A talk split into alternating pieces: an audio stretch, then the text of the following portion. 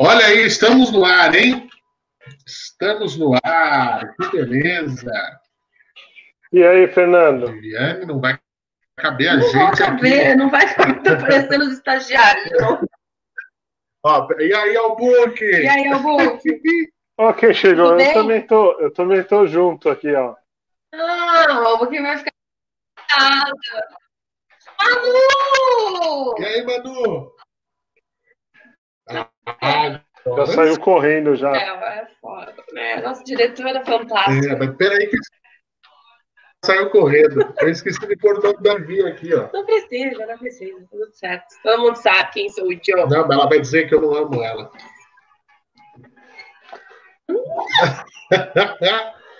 Vocês estão ouvindo bem a gente? Tá tudo certo aí, Alves? Tá tudo certo. Vocês estão com uma cara boa, hein? Parece que foram É. passear, se divertir. Mas é cara de férias. Na próxima, vamos trazer o Albuque? Ah, só, só. Albuque, vem com a gente. Na próxima, a gente tem muita coisa pra fazer nessa cidade. Dois dias não dá. É. Não, não dá. Tem que vir, tem que ir no lugar de gente, tem que fazer um monte de coisa, tem que vir. Nós vamos dar spoiler pro pessoal? Ah, o spoiler já tá sendo dado lá no Instagram. É verdade, é verdade. Albuque, eu tomei hoje uma vodka a menos 20 graus. E aí? Qual a Sentado- experiência? Sentado. Ah, é maravilhoso. Sentado num trono de gelo. Mas é tudo de gelo, É rolê? não é? É tudo de gelo? Tudo, Tudo de gelo. Tudo, tudo. Quase que o barman também. Porque a gente entra, primeiro a gente coloca tipo uma capa de chuva antes. E aí Estamos no ar? Estamos, estamos no ar. no ar. Voltando, a gente coloca uma capa de chuva, aí coloca tipo um paramento, uma- um, casaco muito reforçado, luva e bora pro rolê. Aqui, ó. Ó. Olha lá, Viviane indo no escorregador de neve.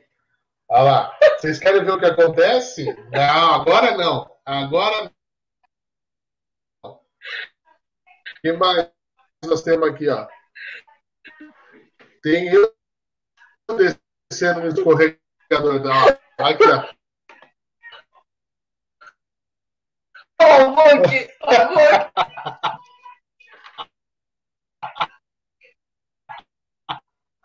Olha lá. E lá. Eu só vou.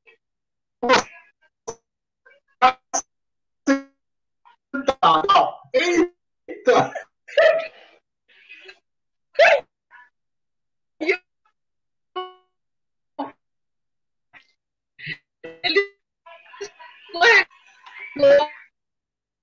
Antes, eu falei, eu falei assim, se o Albuque estivesse aqui, ele ia se se matar.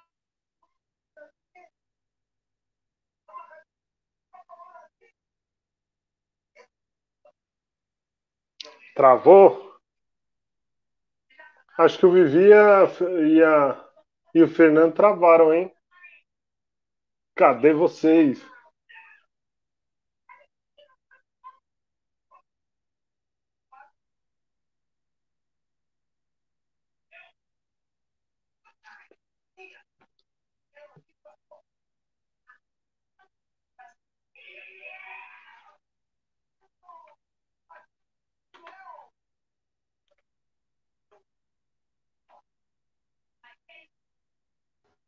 Aê! Voltou. Voltou. Chamegou. Chames fly. Voltou. Tem que Travou. Gente, tudo aqui, hein? Mas eu acho que, então, travou aí, que está em Alphaville, travou aqui, que nós estamos em Campos do Jordão. Nós estamos a 1.200 metros de altitude. É, então, Aí. Tá tudo certo? Vão dizendo aqui no chat. não, então, já. É, então, mas travou o Book também, então não é assim, não. É, travou em Paulínia, que é a sede do nosso. Travou tudo, todo mundo está conectado. É. Acho que o Brasil está precisando de mais serviços de internet. Ah, isso é verdade, isso é verdade. E aí, gente, mandem aqui no chat. Eu estou, estamos com o WhatsApp já. Então, quem quiser participar, já manda um oi aqui para mim, que já tem link de participação. Hoje temos convidado, primeiro convidado do ano. Quem que é o Book? É a Bianca Souza. Ela vai falar um pouco sobre como lidar com dinheiro, é, um pouquinho de finanças. Vamos saber um pouco sobre investimentos agora para 2021 então, acho que vai ser um papo legal. Você pode mandar suas perguntas aqui no chat ou pelo nosso WhatsApp que está aí na tela, no cantinho aqui, ó. Ali do lado deles, ó. Para lá, ó. No canto. Ok? A galera manda pergunta. E, Fernando, só quero uma dúvida. Esse, esses, esses spoilers todos que, você, que vocês deram, vai ser o quê? Vai estar tá onde tudo isso?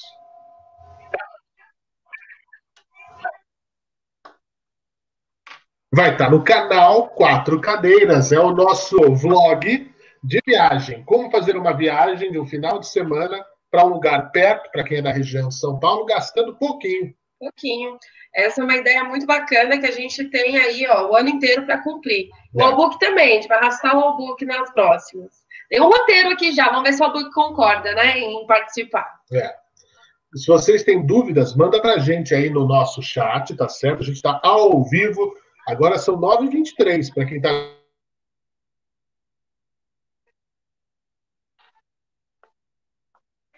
Hum.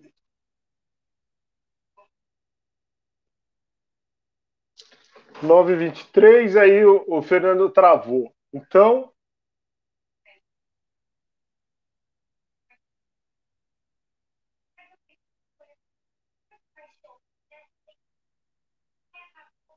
Tra travou para todo mundo ou travou Enquanto só para Enquanto eles não voltam, a gente bate papo aqui, book fazer o quê, Opa, né? Mas tra travou só o Fernando, né? Só o Fernando travou Então. Vamos, vamos continuar nós dois aqui, né, Baís? Uhum. Vamos continuar estou, nós dois. Estou a meia luz aqui, que hoje não estou no meu escritório. Então, estou a meia luz aqui. Né? Aqui em Paulina, aqui está tudo certinho. Fora o calor absurdo que está por aqui. Eles vão entrar e sair de novo. Olha, saíram, agora já vão entrar. Aqui, penso... aqui também aqui também tá um calor absurdo. Aqui é. eu fico até na varandinha aqui, tudo aberto aqui, só eu entrando os pernilongos. Só. Tô com a varanda aberta aqui também. E os pernilongos também, sendo comigo os pernilongos. E o pessoal que tá nos. Tem o pessoal aí do, do, do, Japão, da Irlanda, tá todo mundo. Tá todo mundo chegando aí.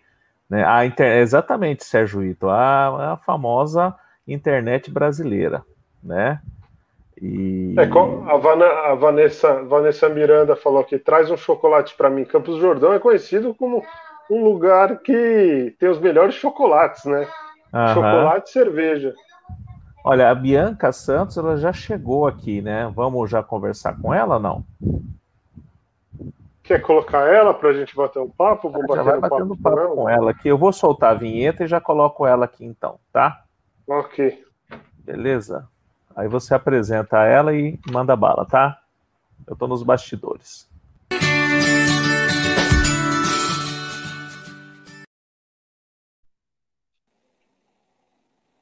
Olá, boa noite.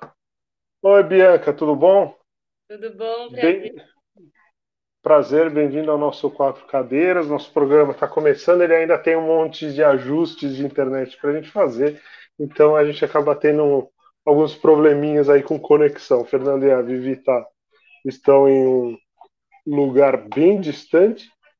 É...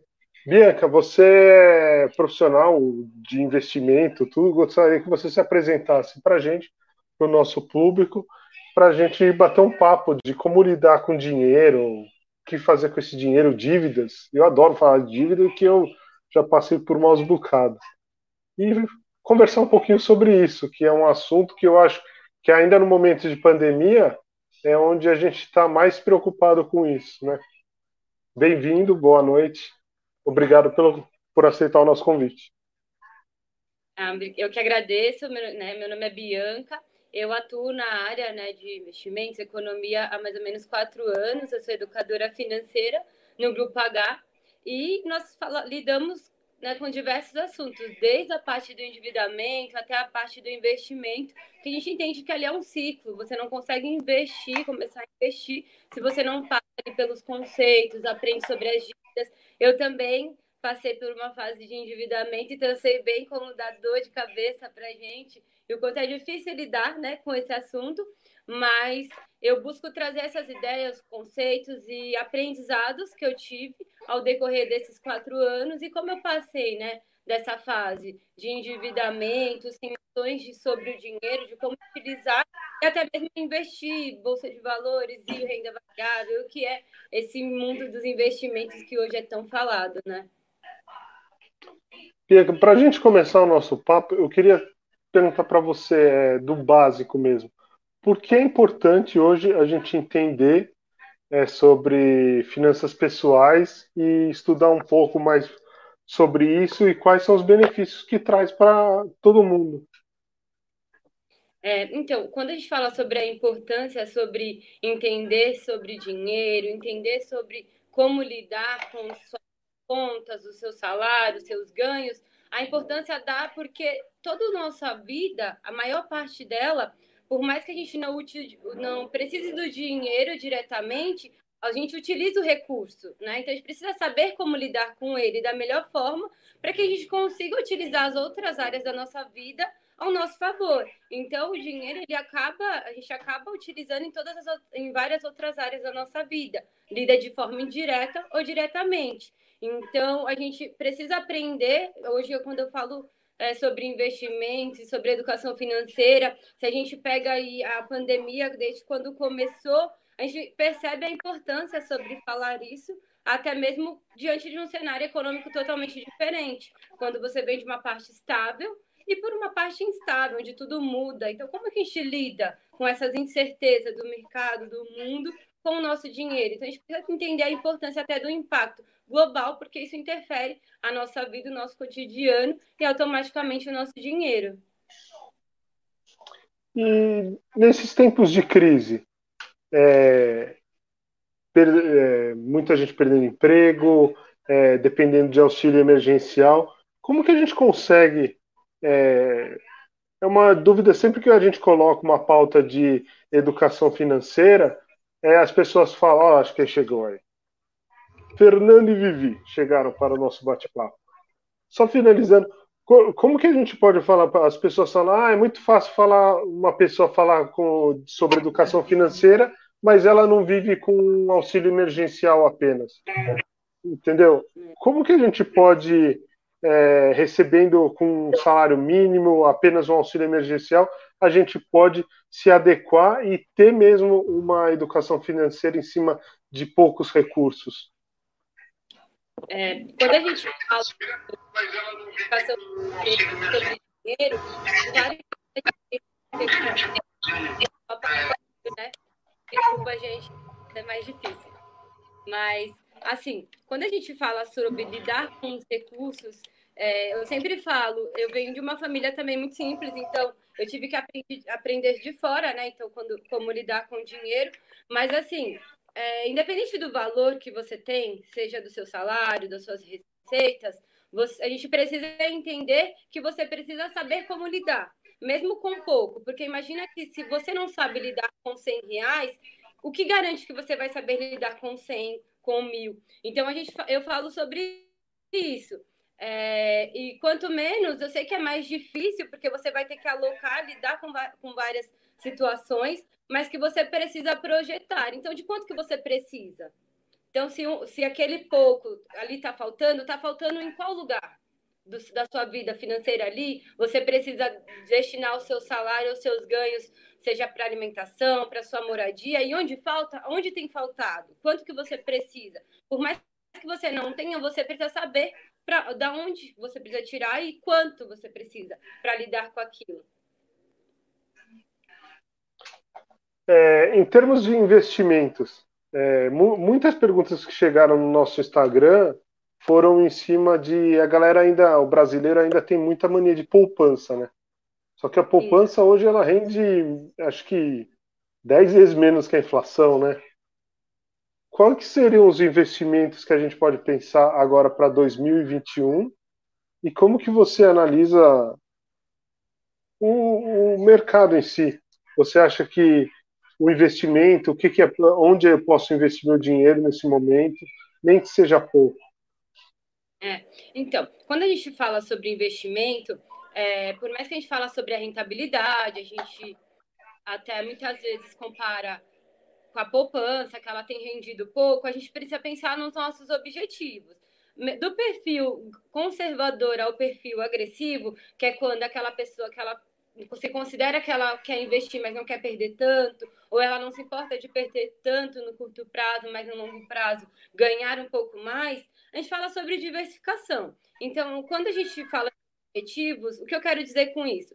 É, quando a gente começa ali a investir, a primeira coisa que a gente sempre tem que pensar, que eu sempre ensino para os meus para os meus clientes é que você precisa montar uma reserva de emergência, tão conhecida tão falada, né?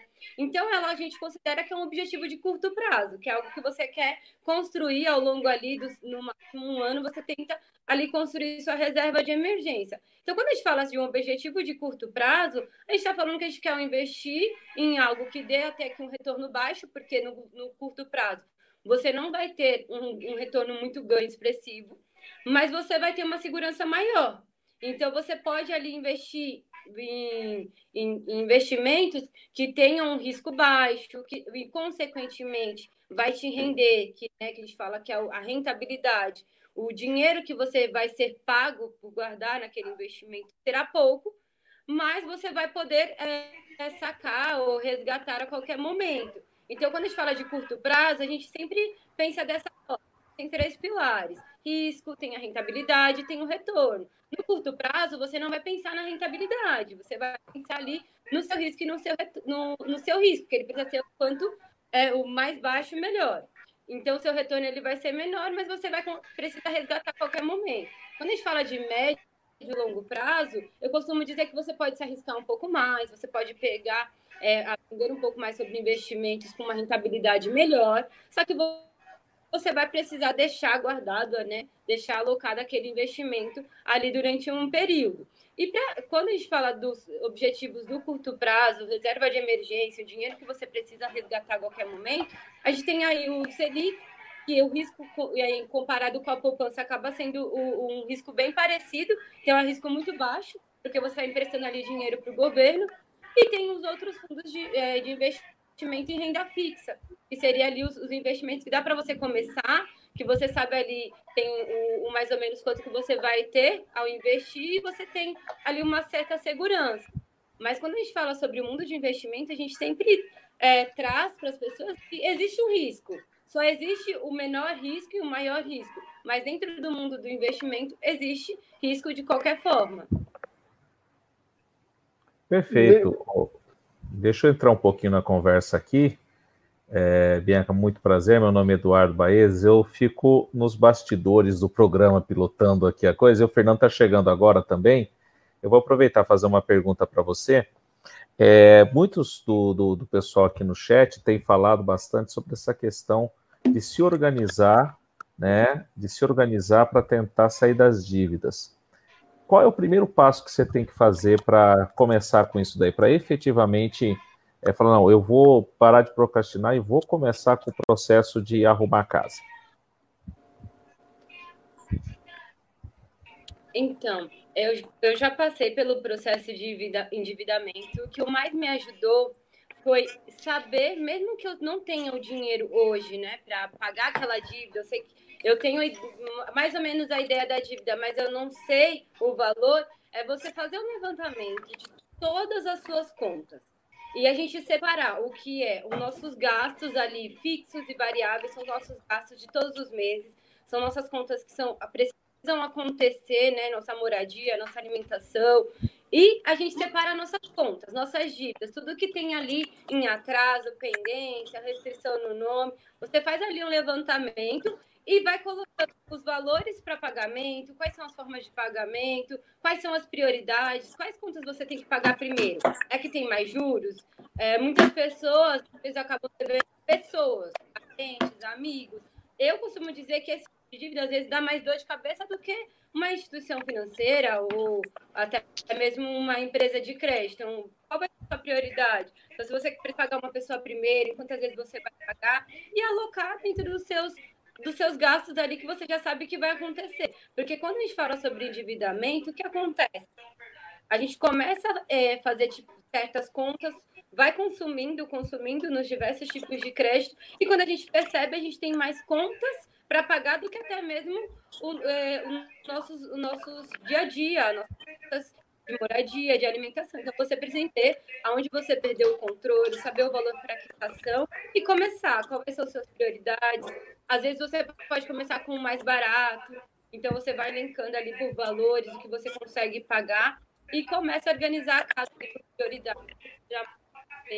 Quais são as formas de pagamento? E sempre que puder, tentar pagar à vista, não ter vergonha de negociar as contas, não ter vergonha de pedir desconto para negociar as contas. Então, é uma das formas que a gente pode começar ali a organizar a casa, apelando aos nossos gastos do dia a dia. Joia, vou deixar posso... vocês agora. Eu posso tirar uma dúvida quanto... Tirar uma dúvida quanto a essa coisa de dívida e quando você larga uma dívida, por exemplo, você tem uma dívida grande no banco, às vezes é melhor você largar ela, deixar ela se acumular para depois negociar, porque quando você negocia, renegocia, o banco não te dá uma liberdade de conseguir um desconto maior, ela só vai te dar uma liberdade depois que você é, um tempo que você não está pagamento, como a, a dívida já criou uma atividade, não sei.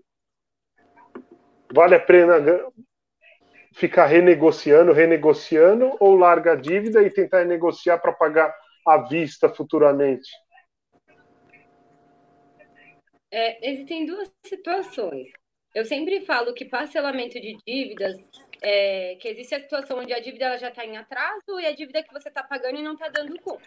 Se você tem uma dívida que você não está conseguindo dar conta agora, a ideia é que você não fique pagando, reparcelando, porque ali você está pagando juros, mas você sabe que você não vai conseguir pagar. Então, às vezes, você pode parar de pagar, esperar um pouco, tentar juntar o valor. Muitas vezes, o que eu falo para os meus clientes é que eles se você não está conseguindo pagar parcelado, você vai precisar parar, porque você vai, senão você nunca vai sair dessa bola de neve. Então você para, junta o valor e faz uma negociação à vista. Porque o que acontece? A gente fala também sobre tempo quando a gente fala sobre dívidas. Quanto mais tempo ela fica pendente em atraso, ao longo do tempo ela vai ficando menor, ela no desconto, porque ele considera perda, né? Então, quanto mais tempo você para de pagar, você demora para pagar, ele considera aquilo é considerado uma perda ali dentro e você acaba tendo desconto. Agora, quanto mais recente, menos difícil vai ser para você conseguir uma quitação, porque o valor ainda está muito próximo daquilo que você consumiu, daquilo que você fez. Ao longo do tempo, vai crescendo os juros. Então, é, muitas vezes eles amortizam os juros depois de um tempo. Então, isso vai variar muito. Agora, se você já tem uma dívida negociada, está reparcelando várias vezes, você não está conseguindo pagar. Então, você vai pagando, é, renegociando, mas você não dá conta. Às vezes, você pode parar e juntar o valor e tem que negociar à vista. Vai te ajudar e você não vai ficar pagando juros de juros. Bom, boa noite. Oi, Bianca, tudo bem? Conseguimos conectar depois de muito custo. Ah, é, conseguimos, conseguimos. É, Malbuco, estamos de volta. Bahia, estamos de volta. Primeiro, eu queria agradecer também a Bianca a disponibilidade de participar com a gente hoje, sabadão à noite, né? E eu queria, vou chegar é assim, na janelinha total. Eu sei que o Albuco estava tocando, mas eu queria saber, não sei se o Albuco também já fez essa pergunta, é, se o tesouro direto ainda vale a pena. Então, quando a gente fala sobre investimentos, independente da nomenclatura, do tipo de investimento, a gente sempre fala se vai valer a pena ou não para você. Por que, que você investe no Tesouro Direto? Qual tesouro? É o Selic, é a IPCA 2045? É, valer a pena ou não, é depende do seu estilo de vida, depende do motivo você quer investir. Se você investe no Tesouro Selic querendo ter uma rentabilidade a longo prazo, eu posso dizer que né? Existem outros tipos de investimentos que podem te dar um retorno a longo prazo melhor. Você investe no tesouro, Selic, reserva, vale a pena. Rentabilidade, um segurança. Tá tudo bem. Quando a gente sempre fala sobre curto prazo, reserva de emergência, o dinheiro que você precisa resgatar ali a qualquer momento, sempre a renda fixa, o Tesouro Selic, os investimentos que têm, consequentemente, são uma rentabilidade menor, mas que você tem uma segurança maior e você consegue resgatar a qualquer momento, eles sempre serão, eles sempre valerão a pena. Agora, quando a gente fala sobre longo, médio e longo prazo, eu quero minha aposentadoria, eu quero daqui 10 anos ter mais dinheiro, guardar um dinheiro para usar daqui a 10 anos, a gente pode pensar em outros investimentos. Por mais que não seja, é, você seja tenha um perfil conservador, você pode arriscar um pouquinho mais, mas não arrisca todo o seu patrimônio, arrisca uma parte. Entendeu? Então, quando a gente fala sobre valer ou não a pena um investimento, é sempre atrelado ao nosso objetivo. Se o objetivo mudou e você e o, tipo, o tipo de investimento não muda, o objetivo da gente que muda. Então, se você mudou de objetivo, você pode mudar de investimento. Uhum. Quer fazer? É, bom, você tá, tá nessa linha, porque eu vou mudar de assunto. Pode mudar. É, é o seguinte, eu, te, eu tenho algumas dúvidas, né? Eu não sei se vocês já falaram de cartão de crédito. Não. Não. Bianca, é o seguinte, cartão de crédito é considerado. Oi? Nós falamos sobre dívidas, mas cartão de crédito em específico ainda não. Pois é, a minha dúvida é essa: ele é o vilão ou é o mocinho? Como é que a gente pode estabelecer uma boa relação com o cartão de crédito? A primeira coisa, deixa eu dar um exemplo. Por, por exemplo, assim, eu, eu não considero, eu vejo, às vezes você é, é, vindo aqui para Campos do Jordão, onde nós estamos, eu vi um posto de gasolina assim, caminhoneiro, abasteça e divida em três vezes no cartão. O caminhoneiro vai, para quem não sabe, um caminhão tem um tanque de 500 litros né, de diesel a três reais e pouco, né? Você vê aí, dá 1.500 reais para você, 300 litros de diesel, né? 400, é, um, é, um, é, um, é uma questão, é, é um valor alto. É alto. É alto. Aí o camarada vai lá e me divide em três vezes, vai pagar 30, 60, 90, o combustível que vai durar sete dias. Nem isso às vezes é, é, o cartão de crédito, às vezes, a minha dúvida é, ele é usado para coisa errada? Eu, por exemplo, eu penso sempre que possível usar o cartão de crédito para coisas que vão durar. Por exemplo, na nossa casa nova, nós compramos um fogão dos nossos sonhos, um fogão que a gente sempre quis ter. Aí eu falei, não, isso aqui é um, é um troço é, joia. É, é, é, compra de adulto, compra né? de adulto. Dividi lá o cartão, dividiu o fogão, né? Já estamos acabando, graças a Deus, porque o brasileiro trabalha para pagar boleto, mas eu sei que vai acabar a dívida e eu vou ter o bem lá comigo.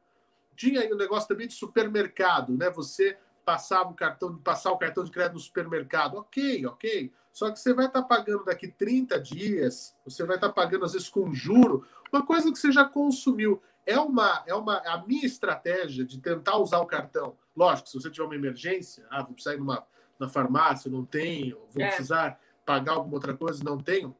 A ideia do cartão de crédito é boa para isso. E eu tenho outro amigo que ele usa o cartão de crédito para pagar as contas correntes da casa. Mas porque tem aquela, aquela questão de milhas, tem alguns bancos que oferecem, né? Quando você paga tudo no exato. cartão, tem Viaja uma bonificação. É, Viaja o mundo com as milhas, mas ele paga luz, é, internet, telefone, é, água, gás. Tudo tudo no cartão de crédito. Como é que a gente pode usar o cartão de crédito de um jeito inteligente?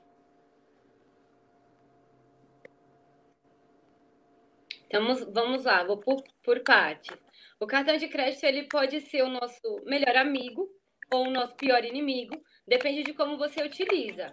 É, a gente costuma dizer, né, no mundo do, das finanças, que assim, o, o, dinheiro ele é ali um excelente servo, mas um péssimo senhor. Cartão de crédito, meios de crédito, eles são meios de pagamento. Então, a nossa mentalidade ela precisa mudar. Você utiliza o crédito, mas ele não é um pagamento, ele é uma forma. Ele vai ser um meio de você pagar aquilo. Então, assim, relacionamento vai ser bom se você colocar as regras, você tomar o controle ali. Senão, o seu consumo, o seu estilo de vida acaba tomando um controle de você mesmo e acaba dificultando as finanças. Quando a gente fala sobre utilizar o cartão de crédito ao nosso favor, se você é, consegue controlar suas contas, você pode utilizar o cartão de crédito, conciliar as contas e deixar tudo no cartão de crédito como uma forma melhor de controle, para você ter uma vez ali por mês o pagamento. Agora, quando você começa a parcelar o, o seu cartão de crédito, contas que você precisava pagar no mês, isso a gente identifica que você vem perdendo sobre os seus gastos normais e você precisa ali voltar algumas etapas, talvez reduzir o limite do cartão de crédito, começar a entender onde você tem é, perdido o controle e mudar a forma de pagamento e tentar utilizar o cartão de crédito em momentos específicos, seja numa compra grande, que você pode parcelar, seja numa, num, num consumo, o exemplo do fogão, que você pode parcelar, que você vai utilizar por mais tempo. Então, você precisa saber por que você tem utilizado o cartão de crédito e se você tem utilizado da melhor forma. Será que você tem parcelado muita coisa? Será que o valor da parcela consome quanto dos seus, dos seus ganhos? 50%, 60%? Quanto do seu dinheiro que você tem, que você recebe todos os meses, vai para o seu cartão de crédito? Então, você também precisa pensar sobre isso.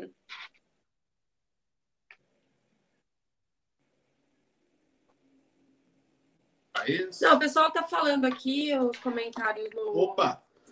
Obrigado, obrigado pela audiência, viu, gente? É. Del Book, tá bom hoje. É, a Jade tá Soares está falando que cartão. Móveis eletrodomésticos caros mais viagens. O resto deveria ser tudo à vista. Eu tento. Já o Rubens Albuquerque. Rubens Albuquerque, um beijo para você, que um tá beijo. sempre aqui, todo programa, né? É, o irmão do Albu. O irmão do Família Online.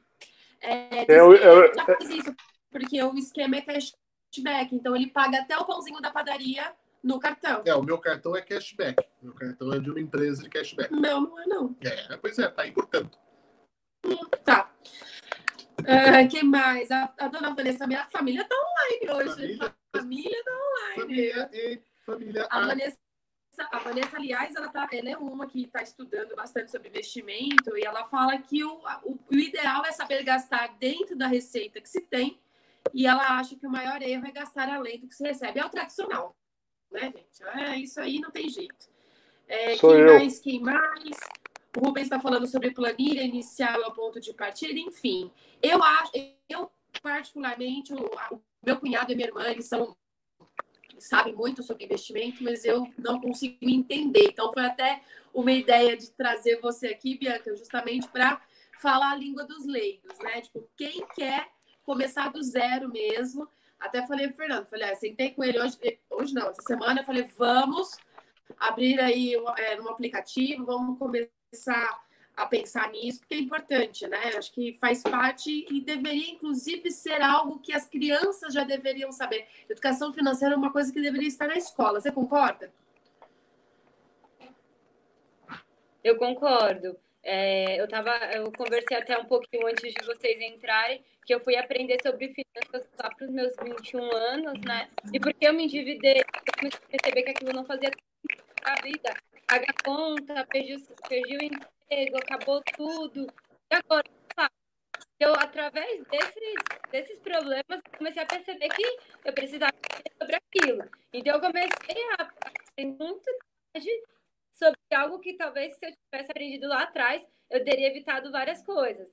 Mas é, hoje a gente fala muito e eu acredito que é, esse ano já algumas escolas elas têm como obriga é, obrigatoriedade a educação financeira. Então, ela é extremamente importante. A gente sai, né, termina o ensino médio, a gente entende diversas coisas que a gente acaba não utilizando, mas a gente não sabe, às vezes, controlar nossos gastos, a gente não entende os conceitos sobre os impostos, conceitos sobre lucro, o que a gente faz com as receitas, o que são ganhos, o que são despesas. Então, eu acho super importante é, essa ideia de trazer a educação financeira que seja algo falado e que seja algo simples que todo mundo possa entender. Depois, depois que eu. Pode falar, pode falar. Não, é, teve um programa até que eu mencionei, depois que eu entrei no monte de dívida aí, eu, eu comecei a usar esse negócio, não sei se vocês conhecem. Já ouviu falar? Kakebo? Não. É, é, é o Kakebo. É um livro, é o método japonês para de economia. Então, é uma agenda. É uma agenda que você vai pôr, planilhando tudo, ó. Tá vendo? Tem, você põe, daí tem tudo as finanças pessoais, o que é o que é essencial, o que você gastou a mais, então você anota até o cafezinho. Foi na padaria, você anota, porque saiu da sua conta, entendeu? Então você tem um fichário todo completo. E para que e eu que gosto do papel, vai tudo no papel ali. Então acho um negócio legal, você encontra em qualquer livraria. É, é o livrinho que é ensinado no, nas escolas japonesas. Enfim, só para dar um. Isso, né? isso é joia. Eu não conhecia, sinceramente, eu nunca tinha ouvido falar nisso aí. Achei, achei joia. Agora, investimento, é, Bianca, é para todo mundo no, no, atual momento que a gente encontra? Eu não digo assim de, de, de condições, né?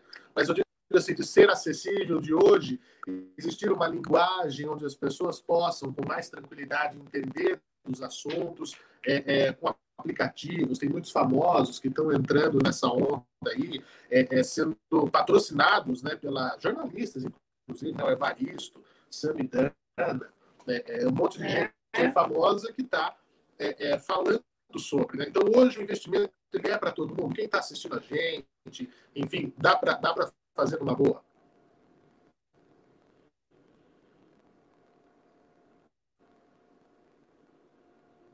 É, então, mas eu entendi mais, o, é, vou responder mais no final.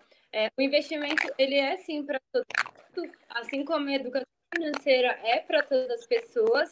É, claro que existe é, diversos tipos de investimentos e você busca aquilo que dá para você é, começar, que dá para você investir.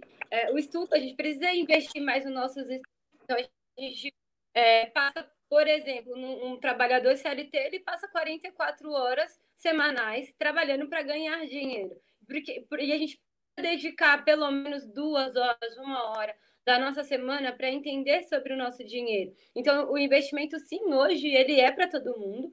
É, e é muito importante ver e é, é bom saber que existem muitas pessoas falando sobre isso, porque você vai pegando um pouco de cada pessoa, um pouco de cada linguagem, você começa a linkar, começa a juntar aquilo que fez sentido para você. É, eu sempre sigo diversas pessoas e diversos, é, diversas linguagens, e ao, ao longo do tempo você vai entendendo cada uma, aquilo que mais se enquadra para você. Então, o investimento ele é para todo mundo. Você pode começar a partir, investir aí com 30 reais, com 50 reais. Claro que esse valor de 30 reais, 50 reais, para você não faça muita diferença hoje. Você pode se perguntar, por que, que eu vou investir 30 reais hoje? Mas se você calcula ao longo do tempo, ao longo de um ano, ao longo de dois anos, investir o seu dinheiro, aprender sobre educação financeira, é algo para sua vida. É algo que você começa hoje para você colher amanhã. Imagina que ao longo do tempo você passou a vida inteira, seja, seja 20 anos, seja 30, 40 ou 50 anos, você passou todo esse período lidando com as suas finanças, com o seu dinheiro de uma forma.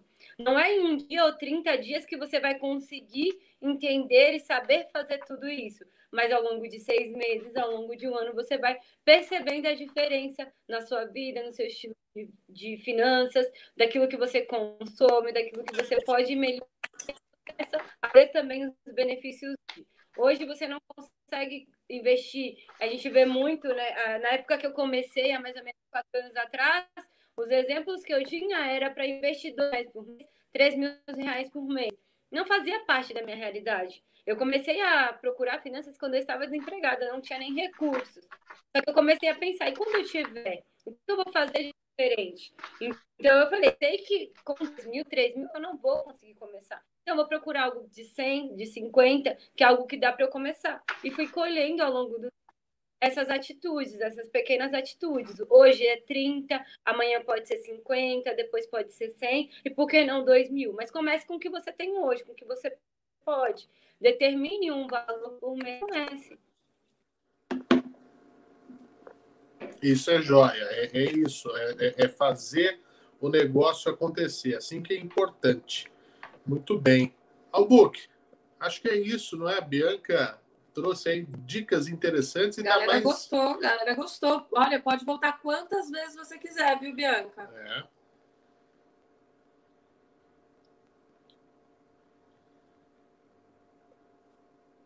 Travou um pouquinho, eu não consegui entender. Ao book. Ô, Bianca, eu queria agradecer você ter vindo aqui. É trazer tantas dicas sobre investimentos, sobre finanças, e que você deixasse para o pessoal aqui do Quatro Cadeiras um contato, é, onde o pessoal pode te encontrar, ver mais sobre dicas que você dá.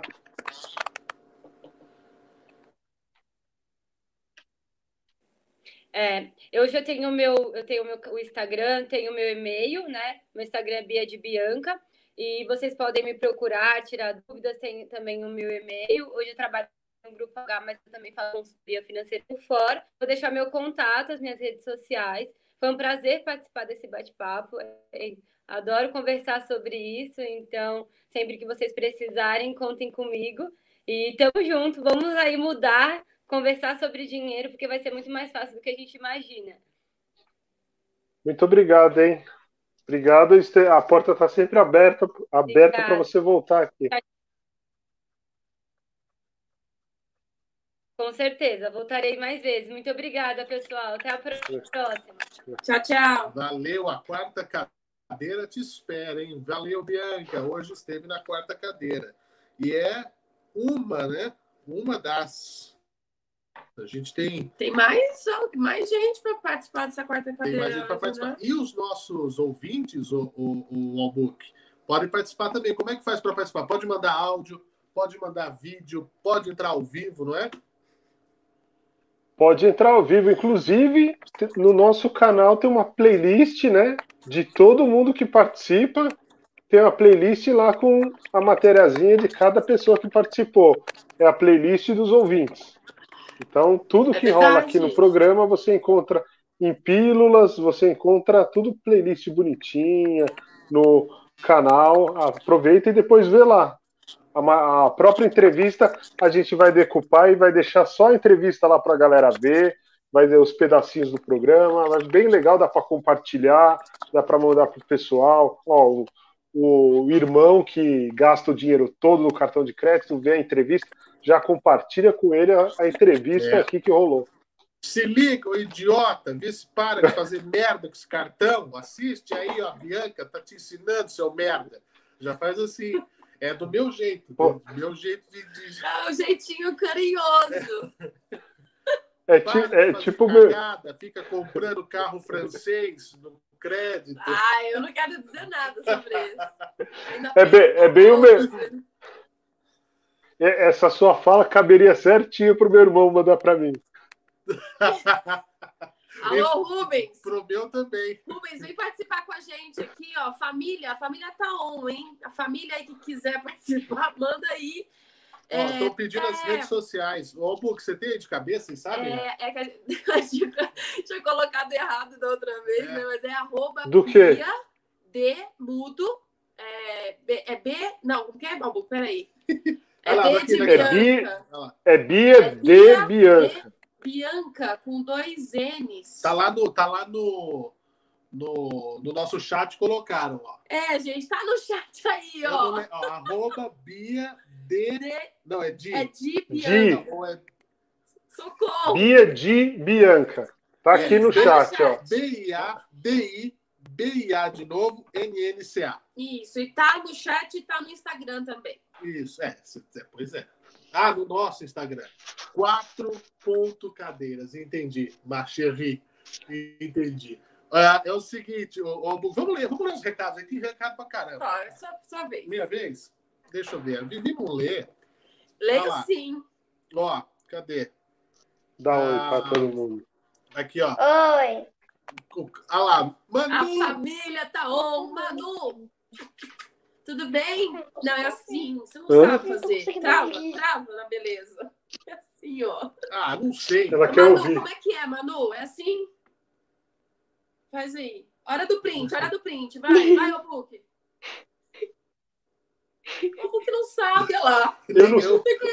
Ah, meu pai é assim, ó. acidente, esses meus dedos não fecham direito. Mas tá bom, aí. Boa, boa.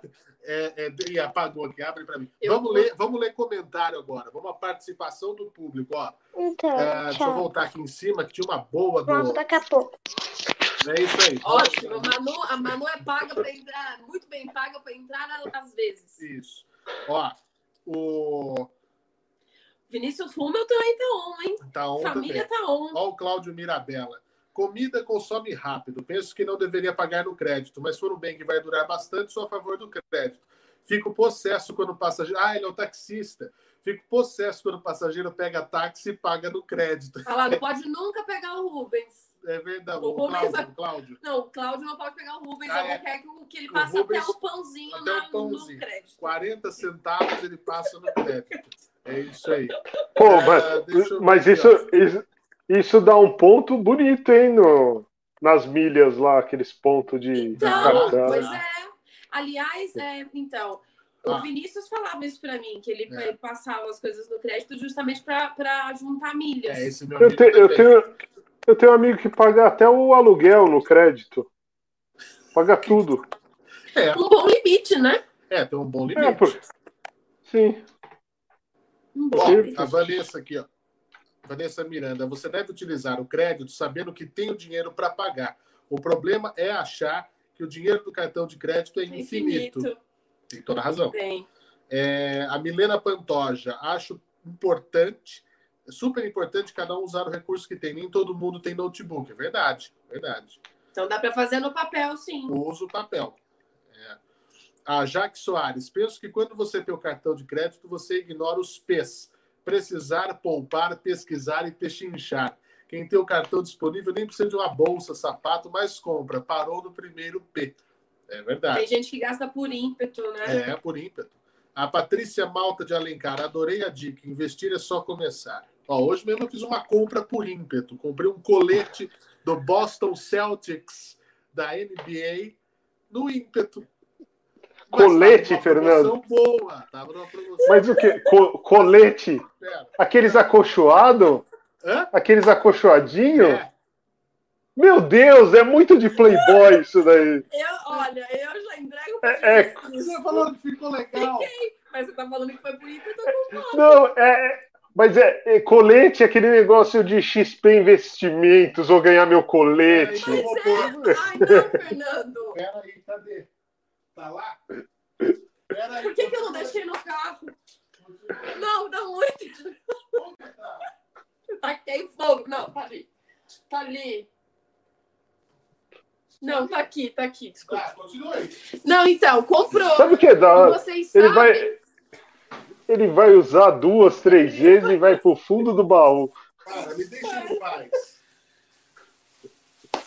Mas você sabe, Book, ficou bom, mas ficou bom, mas foi totalmente no ímpeto, porque tava. As coisas aqui, como eu acho que é fora de temporada, né? A alta temporada de campos é, é julho, né? Junho, julho. É. Então Tá a gente vazio, tá né, aí? então realmente não tá. As coisas não estão tão caras assim. Boston Celtic, man. Meu Deus! Que? É, ô, Fernando, agora, não, agora, sabe o que falta agora? Você É. pegar aquele gel, dar aquela lambida no cabelo aqui assim, ó, e aqui atrás fica os mulletzinhos, tipo o Galvão Bueno, sabe? Pronto, maravilhoso. Totalmente por ímpeto, apenas. Oficial, oficial. Isso porque, graças a Deus, a gente passou por uma de Fórmula 1. É. Que eu quase falei assim: tá bom, Fernando, vamos, vamos, vamos, porque lá ia ser realmente. Chuta, chuta o preço do jaco da Red Bull. Ah, um barão. Exatamente. Exatamente. Um barão. 999,70. Ah, dá pra comprar um chiclete ainda. Dá com os 30 centavos. É.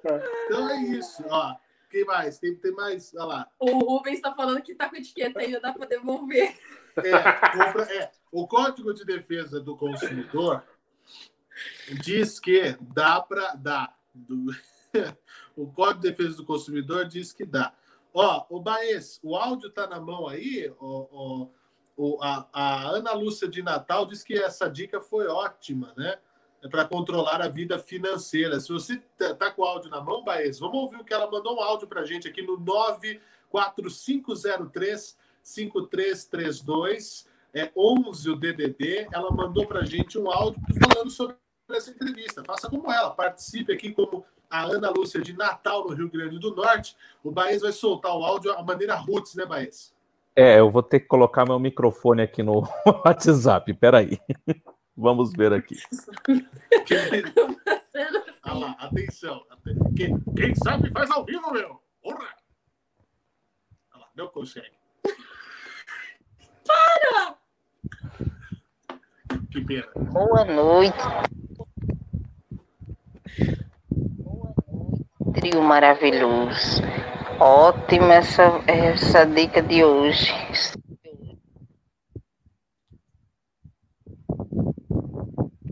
Que pena, não consegue. Trio maravilhoso. Essa parte a gente já ouviu. Esse trio maravilhoso. Ótima essa, essa dica de hoje sobre situação financeira.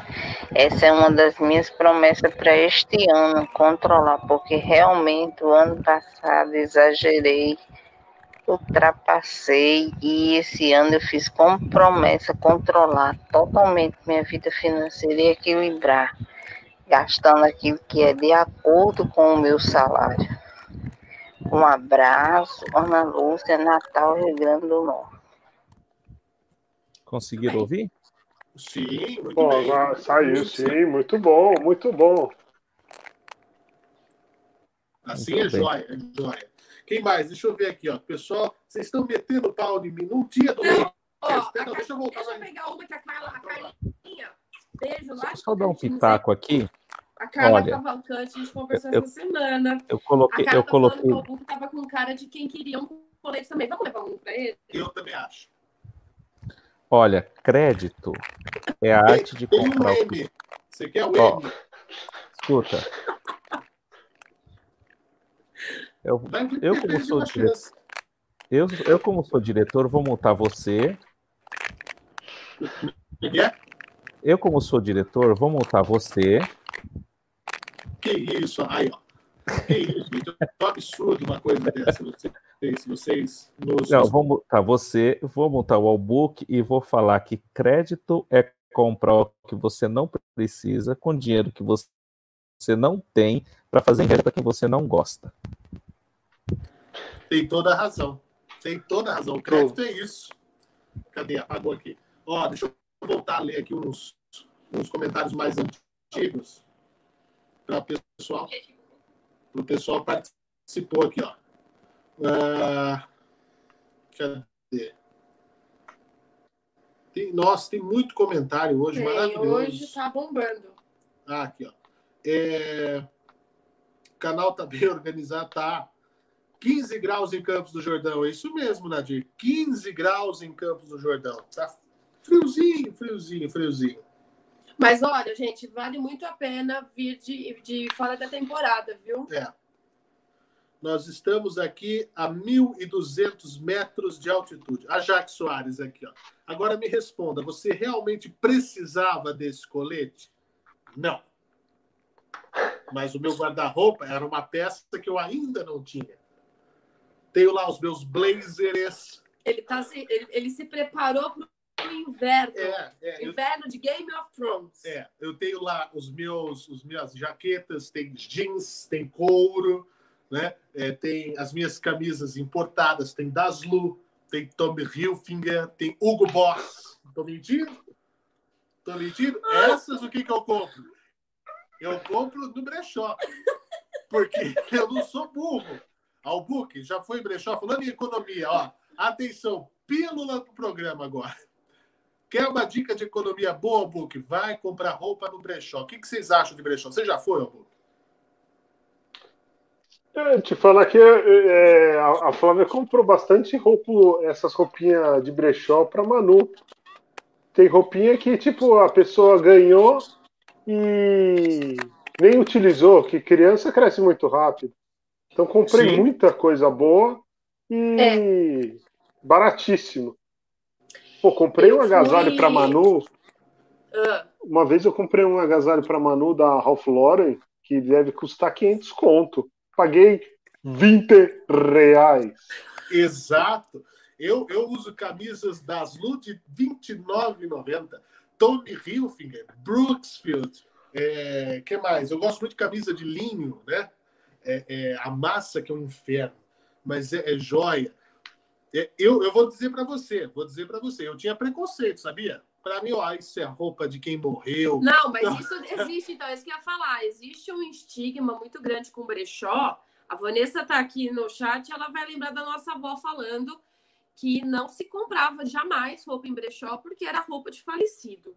Aí ficava imaginando, né? Depois do velório, a família empacota tudo, manda pro brechó e vai eu lá comprar depois, né? Então, eu tinha esse estigma, eu sempre olhei meio torto. Até que um dia fomos a um brechó que tem em São Paulo, na Vila Madalena, na Heitor Penteado. Na frente do metrô. E é maravilhoso, é incrível, tem um super esquema. Então, quem é de São Paulo pode visitar. É na Heitor Penteado. Vamos pegar, tentar pegar o endereço É o aqui. bre- brechó, capricho. Ah, eu não faço a menor ideia. Mas vamos pegar. Mas é todo um esquema. É, pode ser um outro vlog nosso, mostrar Pode como ser. é um. É, porque é um brechó premiado. Né? Um. É todo um esquema, assim. As pessoas entram, as pessoas que vão é, vender as roupas, né? Tem Só carrão. só, só carro bom, só, só gente de.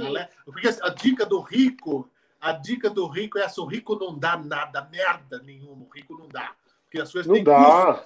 O rico vende, revende baratinho, mas ainda ganha alguma coisa. Pois é. E Mas é tem que vender. esquema, assim, a- as pessoas param, aí descem por um, um lugar totalmente diferente Da do- loja. da loja em si. Aí essas roupas vão para um outro lugar, que onde vão ser lavadas, higienizadas, passadas e etc. E aí sim vai para a loja. Então, e, e tinha muita coisa com etiqueta. Então a pessoa acho que que não Opa, ou ganhou, né, e não quis, ou não serviu, enfim, já mandaram tudo pra lá. E assim, é cada coisa.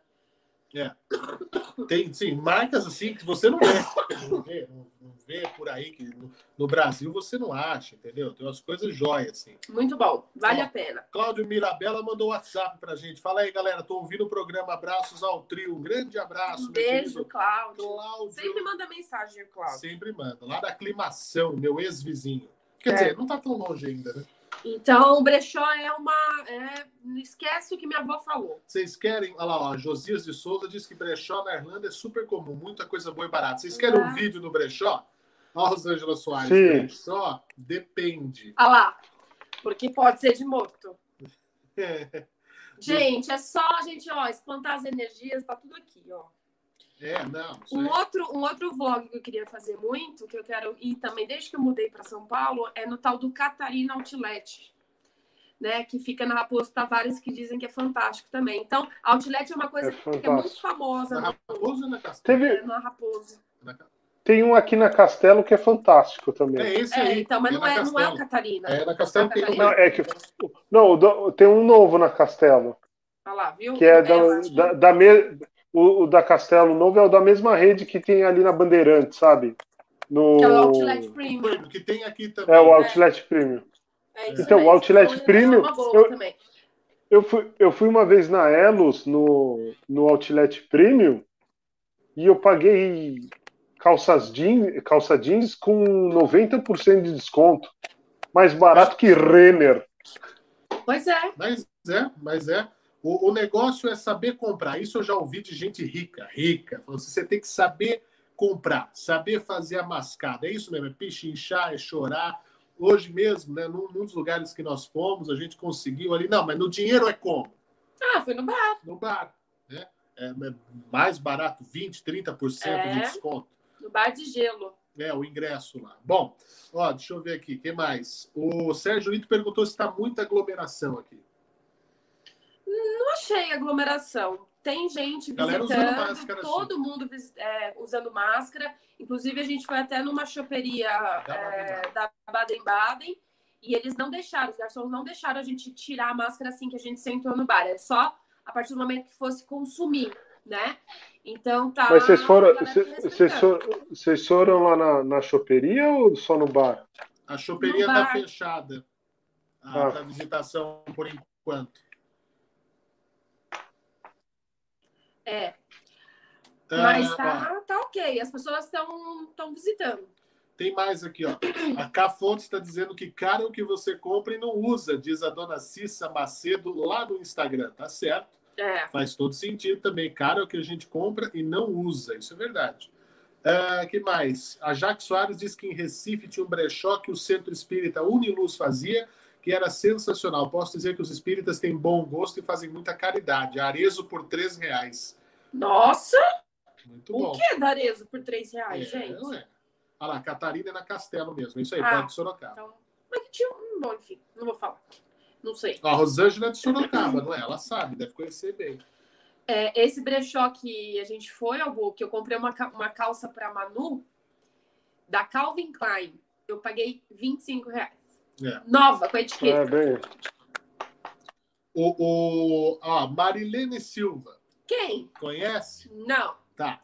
Ela pede pro Albuque repetir o nome do seu livrinho japonês aí, Albuque. Kakebo. Aqui, ó. Mostra aí. Ca- Kakebo. Onde compra, Albuque? Esse daqui eu comprei na Martins Fontes. Na Martins? Mas- tem em qualquer livraria, será? Tem, tem, eu já vi na Cultura. Ótimo, joia. E se não me engano, tem, tem, e tem um aplicativo também, Kakebo. Você procurar aí na sua loja de aplicativos, na Apple Store ou no Google Play, você encontra aí, Kakebo. Eu, eu sou um caquético. Ó, antes de entrar o nosso segundo convidado para falar de vestibular, quer falar das efemérides, Albuque? Podemos. Corta. Tem muita, tem muita gente fazendo aniversário hoje, 9 de janeiro, sabia? 9 de janeiro? Quem? Tem, tem uma amiga minha, Ah, não, é, tô tem outro amigo meu lá dos Estados Unidos, quem? tem várias pessoas. Quem mais? Tem. Tem mais, Não, manda- hein? manda Um um beijo. beijo pra Tamara, um beijo pro Rodrigo, Ah. todo mundo capricorniano, hein? É, Capricorniano. Vamos lá. O, o- hoje é 9 de janeiro de 2021. Você sabe o que aconteceu nessa data, Albuque, ao longo da história? Não faço ideia. Então, Ainda era, ainda era ressaca. ressaca de ano novo, isso. Mas em Uma semana. 1881 entrava em vigor aqui a Lei Saraiva. Sabe o que é a Lei Saraiva, Albuque? Comprar livro. Não. É que tolerância zero. Pergunta idiota, tolerância zero. Seu Saraiva. Mas também não. Não é esse. A Lei Saraiva estabelece a criação do título de eleitor, das eleições diretas, do voto secreto e o alistamento preparado pela Justiça. Ó, 1881. Nesta Eita. data, em 1905, na Rússia, mais especificamente no Palácio de Inverno, em São Petersburgo, aconteceu o Domingo Sangrento. Sabe o que foi? Diferente Alguém de- brigou. Alguém brigou. Porque se fosse para ficar de bem, era o Domingo! Legal! Legal! É. Inclusive ele sumiu, né? Olha, eu quero fazer um parênteses. Eu não aguento esse moço ficar imitando o Gugu para todas as pessoas que ele conhece. Domingo! Ele fica assim para as pessoas que ele acabou de conhecer, gente. Não dá. Eu recebi uma cartinha muito triste. O Marcos, Marcos Albuquerque, ele mora, ele veio do, ele veio de outro estado, ele quer voltar para sua terra, porque aqui ele não encontrou a felicidade. O Marquinhos, Marquinhos vai estar de volta para minha terra, vai ganhar um ano de alimentos a ele. Imagina, um ano de farinha de milho flocada, um ano. Um ano. O que mais que a Zé faz? E- Tempero. Um, um, um, um ano de pi- milho de pipoca. Ia É comer beleza, Um polenta. ano de polvilho. Era Polenta. joia, né? Era legal isso. Eu queria usar Elinho, o gato. Mas, enfim, o Gugu, o Gugu tá sumido, né? Para, Fernando, chega, chega. O que ele fez? Ele tirou um sabático? Tá vindo bem na Record, não tava? Ele Eu acho que esse ano ele volta. Ele volta, ele vai apresentar um reality show, me disseram, A Fazenda, com artistas que estão fora da mídia. Vai estar lá o Belchior, vai estar a Vanusa, né?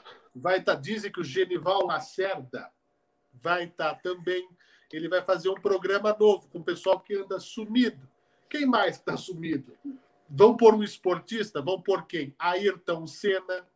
Vão fazer um especial do, de, dos é, os desaparecidos. O pessoal que está na ilha de Lost, né? Lost. É, é isso aí. Lost. Muito bom. Mas, então, um abraço ao Gugu, onde quer que esteja. Né? Ele que é um grande apresentador, a gente espera que volte bem. Como, ah, vai ter uma participação internacional. Chadwick Boseman, Meu Deus do céu. o, o ator do Pantera Negra, vai estar também nessa fazenda. Vai estar uma coisa louca, vai ser um negócio maravilhoso. Bom, é, tem que pôr o alerta de piada.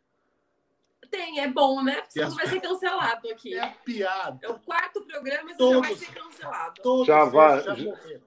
Já morreram, Já- já estão na terra já- do pé junto, que Deus os tenha. Bom, o Domingo Sangrento, Albuque. Manifestantes pacíficos. Não, calma, Pacífico. Os, manifesta- os manifestantes eram pacíficos. Não era essa galera do Trump, não. Aquele com chifre.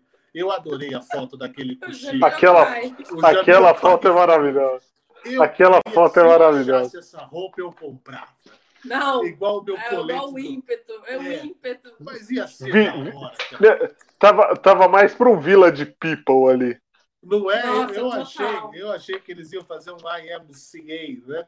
É, bom, enfim, os manifestantes pacíficos foram até o Palácio de Inverno. Nós estamos ao lado do Palácio de Inverno do governador de São Paulo, que é o Palácio Boa Vista. Que, aliás, ele deveria ter vindo tirar férias aqui, não ir pra Miami, né? Ah, eu que vou ser cancelado. Mas ele- Ele, vo, ele voltou, né? Ele, Ele voltou. Voltou porque ficou com medinho. Não, senhor. Ele é um homem honesto. Ah, é. Tá. O que, que acontece? Foram fazer uma petição para o czar, que era o Nicolau II da Rússia. Conheceu o Nicolau Albuque? Tem piada feia aí no meio dessa, Não sei. dessa pergunta. Ni- Nicolau, Nicolau pega no meu cabelo, né? Nossa, Fernando. É o da piada Nico- feia. Nicolau é Papai Noel. Vocês têm quantos anos? Esse programa, Dez? esse, programa, 10 e 10. esse programa é classificação livre agora? É TV Nossa. Globinho, que não pode falar, não pode falar Não, palavrão? mas pelo amor de Deus. É TV Globinho aqui? Vai, ô Priscila, TV Colosso. A Priscila era mais sensata. Tá.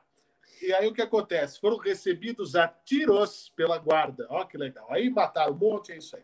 Em 1992, pela primeira vez, cientistas, os astrônomos, que são os amigos da Viviane, a astróloga, o Alexander, você conhece, né? o Alexander Volkswagen, é o nome dele. E o Dale Frail descobriram os primeiros planetas extrasolares, ou seja, ou seja, planetas que estão fora do nosso sistema. Viu? É um negócio importante pra caramba. É o orbit, dois planetas orbitando o pulsar PSR 1257 mais 12, que é o nome do Sol do outro lado. E em 2007, uma, uma coisa muito importante, uma coisa muito jóia. O Steve Jobs apresentou pela primeira vez o iPhone. Tá. Peraí. Se eu não pôr isso aqui, vai acabar a bateria. Peraí que eu vou ficar segurando um pouco na mão aqui. Muito bem. Continuando. Que bom. Que ficou jóia. Continuando. Agora, sabe quem faz aniversário hoje? Que a gente está na tomada aqui, só tem tomada no chão. É, sabe quem faz aniversário hoje? Vocês sabem? Sabem? Sabem? Quem faz Quem? aniversário hoje, Vivi? Quem? Em 1908 nascia a filósofa e escritora francesa Simone de Beauvoir. Maravilhosa. Você sabe que Simone de Beauvoir já esteve em Araraquara. Sabia? Fazendo o quê? Ela acompanhou Jean-Paul Sartre numa conferência. É, e Em dessa- Araraquara? em Araraquara. Tanto que um dos livros de Jean-Paul Sartre chama-se A Conferência de Araraquara. É verdade. Então, ah, tem uma história. O Baez, eu não sei se ele sabe disso. Que Simone de Beauvoir teria ganho, eu não sei de quem de Araraquara, um que que é um Beauvoir? Bom, bom voar o quê? Simone de Beauvoir. Ah, uma filósofa francesa. Tem, tem que ser, tem que ser culto, tem que ser culto. E ela teria ganho um broche, para mim. um broche, uma, uma joia, e essa joia estaria desaparecida. Tem uma história Tá dessa. em Araraquara. certo? Não, mas ela levou embora, depois que ela morreu. né? Ninguém Hum. encontrou mais. Enfim. Nem Em no brechó? 1913 Hã? Nem num brechó? Será? Será? Tá vendo? Aí as pessoas compram, né? Vou- vou- Dela. Vou pesquisar. Ó, em 1913, nascia Richard Nixon, comandante, comandante, advogado, político, foi presidente dos EUA, Richard Nixon. Em 1920, nascia João Cabral de Melo Neto, para mim um dos maiores poetas brasileiros, um dos mestres da literatura brasileira. Eu, eu separei um poema aqui, viu, Albuque? E hoje é com os bons. Não, hoje é João Cabral de Melo Neto, declamado por mim para pôr na pílula do Quatro Cadeiras. Hoje seria aniversário também de Paulo Goulart, grande ator, marido da incrível Nissete Bruno, Bruno. que deixou a gente, infelizmente, é, é, há poucos dias, né? Na virada do ano, Foi, praticamente. Foi um pouquinho antes do Natal, né? É verdade. E a gente está preparando um material, inclusive, para falar sobre almas gêmeas, né? Sim! É, aqui no Quatro Cadeiras, porque eles eram almas gêmeas. Eles eram. Hoje também era aniversário de Henry Sobel, o rabino, que é aquele que roubou as gravatas em Nova York, lembra? É, não é bonito falar que ele ficou famoso por isso, mas foi por isso. Não, ele fez muita coisa. Não, ele fez muita Fez muita coisa, coisa. Morreu em 2019. Ah, aniversário de Jimmy Page, guitarrista, para mim um dos maiores guitarristas do mundo, Jimmy Page. Aniversário de Dave Matthews, da Dave Matthews Band, também grande compositor e músico. E também aniversário de Cláudio Canidia, ex-futebolista argentino, jogou muito Canidia. Jogou muita bola esse. Jogou, hein? Esse jogou muita bola. Muita bola. Da Lara Fabian, cantora e compositora belga italiana. E aniversário de morte, lamentavelmente, em 2019, nesta data, 9 de janeiro, morria Isso non existe. Padre Quevedo, padre jesuíta espanhol, incrível padre Quevedo. Hoje ainda é comemorado o Dia do Astronauta, Dia Internacional do Astronauta. Um beijo para Marcos Pontes, o astronauta brasileiro. Né? E também Dia do Fico no Brasil, a história do Brasil que conta isso aí, né, Baez? Se é para o bem, como é que é? Para o bem de todos. Como é que é? for Se é para o de bem de todos, e o todos e felicidade geral da bem geral nação, da nação, diga né? ao povo que estou pronto, diga ao povo que fico. Diga ao povo que fica. Pois é. Ô, só alguma falar- co- consideração sobre as minhas efemérides? É, o domingo, o domingo sangrento, que foi o que marcou aí a- o início, o momento que levou posteriormente à Revolução Russa em 1905, né? Começou em 1905, estourou em 17 depois. E lembrando sempre que eu tô, eu tô de olho aqui para quando é o dia da Gillette, meu amigo. Estou esperando este dia. Muito bem, eu entendi. É agora em janeiro, vai ser em janeiro, tem que descobrir que dia que é. Sabe o que é? Você entendeu? Eu não tô. O nosso alto aqui, o StreamYard, ele é, ele é meio merda com, com, com o iPhone. Inclusive o Steve Jobs, que é, é é Mas é isso. né? Eu não sei porque a galera gosta tanto do iPhone, viu, gente? Eu tô muito feliz com o meu Android. Você tá feliz com o seu Ah. Android, Augusto? Eu tô. Você tacar na parede sem dó. Assim, o Motorola aqui é fantástico. Beijo para Rosângela Soares, o Sérgio Ito lá do Japão. Mandei o link para ele, se quiser entrar, é só pular. tem uma galera que fez aniversário essa semana, o próprio Sérgio Ito, Parabéns, Ito. que mais legal? A Eliane, acho, a Eliane Santos também fez. Muito bem. É, quem mais? A Clara Ceará tá falando que achou que ela achava que só ela era sem noção. Mas- Acho que isso foi pra você. Mas eu não sou sem noção. Algo que me defenda. O Fernando é sem no... totalmente sem noção. Eu Quero dizer que hoje eu tomei um estrago. Mas não foi por isso, gente. Claro que não. Imagina. Eu só estou querendo arrumar um subterfúgio. É, colocar uma, uma culpa. É, quem mais? Gente, aí a fofoca que Léo Dias, a Jaque Soares tá falando nada a ver, hein? Tipo, nada a ver. Coppola. Dias colocou que até eu ia pro Que o. Coppola recusou ir pro BBB. Você está sabendo, Hulk? O Coppola foi convidado, não é Ia ser possível. maravilhoso. Por que que não rola quadrilha junto, gente? Ia ser engraçado, pô. Põe os dois lá. Lá. Meu Deus do céu. Ia ser lindo. Ó, Nadir Campos perguntou se esquecemos de trazer a Flávia no almoço. Cadê a Flávia? A Flávia tá deitada dormindo ali. Ó, o Josias de Souza disse que o Jimmy Page morou em Lençóis, na Bahia. É verdade? Um dos melhores guitarristas de todos os tempos. Vida longa pra ele. É verdade. Jimmy Page é um fera na, na guitarra. Agora, eu não sabia que ele morou no Brasil, muito menos na Bahia. Que beleza. Escolheu bem. Escolheu joia. Vai morar em Osasco? Não, né? Morar em Carapicuíba? Não. Nada contra quem mora lá. Não, mas é que é feio, é feio, convenhamos, né? Tem lugar, tem lugar feio pra caramba. Eu sei, rapaz. Ô, louco, meu. Eu- Porra. Nós temos um convidado já, né? Aliás, tá, o, o nosso diretor aqui tá falando que tem várias pessoas já online. Olha que joia, hein? Que joia. Deixa eu ver aqui, o que Ai, mais? ai. É, olha a efeméride da Cafontes. Faz um ano que ninguém sabia que ia ficar em casa a partir de março de 2020. Faz um ano que a gente negou. negou. Nós negamos isso. É, é. Muito bom. O que mais? Deixa eu ver aqui.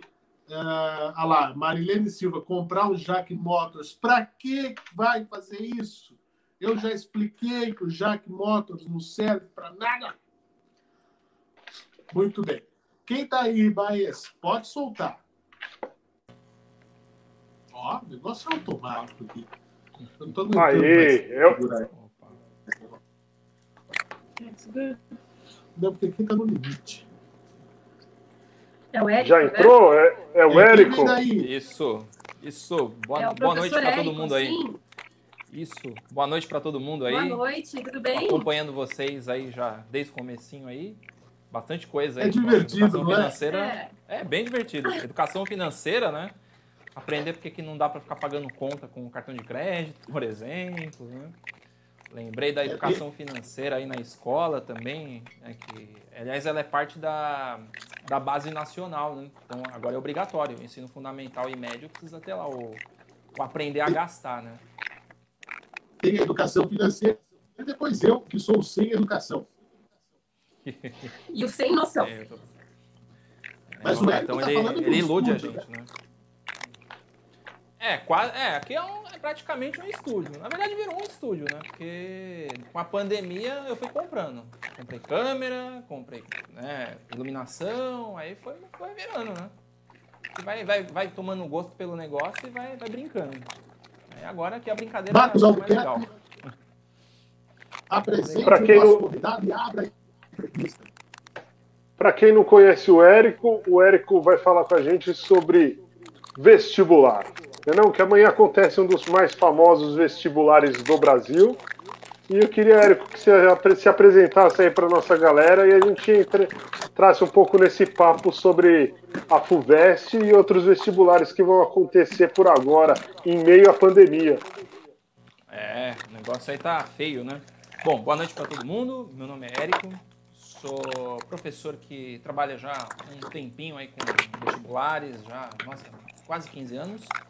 É, trabalho para algumas editoras, tenho meu canal, né, se vocês puderem depois, ó, Geolink é o nome do canal. Cursinho aí chamado Vetor, com aulas online. E tô nesse esforço aí para ajudar o pessoal a ir bem aí no Enem, nos vestibulares. Então, aliás, tá todo mundo muito tenso, porque por causa dessa pandemia, a gente teve Unicamp agora no meio da semana, né? muita gente foi fazer a prova, muita gente aí ficou surpresa até, a Unicamp até que conseguiu se organizar bem. E amanhã a gente tem outra, outro teste que é a FUDEST, né? A gente chama de FUDEST, mas é FUVEST, né? Vestibular aí que ele costuma ser um pouquinho mais cascudo, né? A concorrência é maior, são 130 mil pessoas, acho, nessa edição agora. Pelo cenário que a gente está vivendo, né? Pela, pela, pela, pela, pelos cuidados que todo mundo tem que ter aí para essa hora super importante, né? E, como vocês falaram, né? A gente tem outros processos, vai ter o Enem na semana que vem, Uh, a gente tem aí a, uma possibilidade que ainda está sendo avaliada de o Enem ser adiado novamente, então a gente não sabe ainda qual vai ser o cenário, embora o MEC esteja aí afirmando e reafirmando que a prova vai acontecer, que os protocolos de segurança estão sendo seguidos, né? Então, é esperar para ver, né? É esperar para ver. Mas, vou, é, Érico, você acha que com essa pandemia toda é, dá para fazer essas provas? A galera consegue é, se concentrar? Porque eu tenho um problema muito de rinite, por exemplo. Estou falando de, e eu fico muito tempo com aquela máscara, começa a me dar uma agonia, eu começo a, eu fico imaginando, eu vi que para a FUVEST, eu não sei se na Unicamp, é obrigatório 100% do tempo a pessoa permanecer com a máscara para fazer É. a prova. É e isso mesmo. e, e o, esse processo não vai depois contra o candidato também?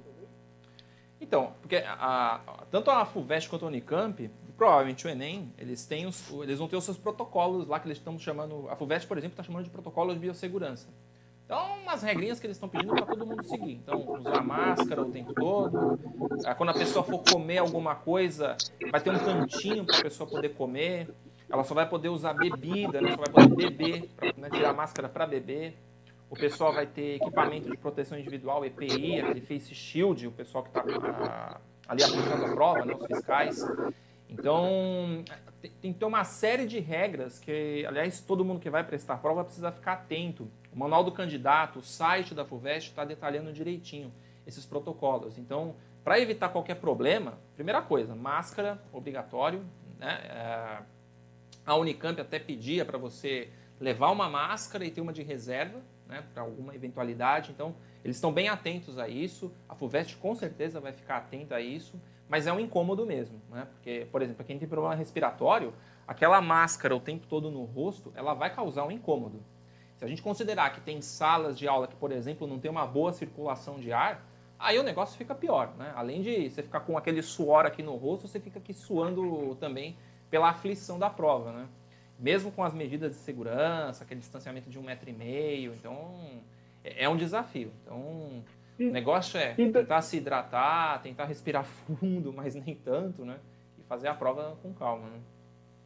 E da- das provas desse, desse ano com, com cursinho, todo mundo estudando em casa, é, fazendo tudo EAD, é, qual conclusão dá para tirar sobre o nível de.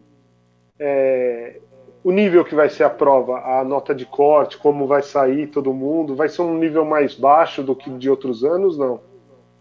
Então, muita gente me perguntou isso porque, ah, no caso, porque assim, no Enem a gente não sabe como é que vai ser ainda, né? Mas, por exemplo, no caso da FUVEST, o público do Enem ele é bem heterogêneo. Né? Você tem quase 6 milhões de pessoas. Agora, a FUVEST, dentro desse público de 130, 140 mil pessoas, não, não varia muito de ano para ano, o público costuma ser mais ou menos o mesmo, pelo menos a maioria. É o pessoal que está muito focado em prestar o vestibular, é o pessoal que já tem a intenção de entrar na USP, não tem a intenção só de prestar o Enem para saber como é que vai ser. Então, eu não acredito que por causa disso a prova mude muito, mesmo tendo essa excepcionalidade. né? A FUVEST, é, nesse sentido, ela não vai ser muito. é, não vai abrir exceções. Ela vai aplicar como ela sempre aplicou as provas, acreditando que todo mundo teve um ano para se preparar, para estudar mesmo que online. E eu acredito que ela vai seguir uma tendência muito semelhante à da Unicamp, né? de, de, de manter aquele, aquele rigor que ela tem nas provas, ainda mais a FUVEST, né? que tem uma prova com nível de dificuldade que eu acredito ser um pouco maior. Então, eu acho que vai ser mais ou menos aquilo que a gente tem nos últimos anos, porque eles já têm um banco de questões, eles não vão provavelmente inventar ah, nada de muito excepcional né, para aplicar essa prova. Então, um estudante que se preparou aí mesmo que online tem que ir amanhã lá, lembrando que a prova não vai trazer grandes surpresas ou excepcionalidades só por causa da pandemia, né? Talvez o Enem, mas a gente também não sabe, né? Agora, o, o Érico, e como é que tá, você que está na, na- na linha de frente da educação, a cabeça do estudante, né? Porque 2020 foi um ano completamente anormal, vestibular é uma coisa que, lamentavelmente, assusta, né? É, é, porque é um sistema de seleção, não adianta, alguns vão entrar, outros não vão entrar, e é fato. É, tá- a galera está mais preocupada esse ano, a galera está mais é, assustada, arredia, com medo. Como é que você vê o sentimento do aluno nesse momento? É, na verdade, cara, eu acho que o pessoal esse ano está mais surtado. Os alunos estão surtando. Né? Ainda mais de uns dois meses para cá, porque é muito tempo em isolamento, é muito tempo sem ver os amigos. Uh, mesmo no online, você percebe que o pessoal reproduz o que está na sala de aula. Então, tem toda uma ânsia, uma ansiedade que é natural do pessoal que é mais jovem. Né? Vou falar que nós, nós mais jovens, né, somos muito ansiosos. Então, a gente tem essa ansiedade né, pela, por resolver logo essa prova, por conseguir fazer logo aí, por passar por essa etapa super importante. Então, eu sinto uma ansiedade muito grande nesse, nesse processo todo. Então, eu acho que o que vai diferenciar também aquele pessoal que vai fazer a prova, seja amanhã, na semana que vem, é o pessoal que vai conseguir realmente aí manter uma certa calma, né? manter uma certa calma, né? porque vai fazer toda a diferença, com certeza. Né? Agora, é, essa linha de frente aí da, da, da, educação, a gente também percebe que uh, as dificuldades são maiores mesmo. Né? O pessoal aí que ficou se preparando, mesmo tendo organizado uma rotina de estudo, mesmo tendo aí seguido à risca todo o procedimento do online, que é muito diferente do presencial, uh, ainda assim, ainda a gente sente que existe, existe uma dificuldade de adaptação. Então, acho que quem já tinha um certo costume, quem já antes já se lançava a mão dos recursos online, acho que vai se dar melhor. Uhum. Érico, você é a favor da volta às aulas? que o Estado é, de São Paulo está propondo, né, agora em fevereiro, mesmo numa possível regressão da fase na pandemia? Então, é muito, eu sei que alguns países estão, estão ressaltando a importância da, da volta às aulas, né, para tentar manter o, o, ciclo de aulas, para tentar não fazer com que os estudantes percam um ano.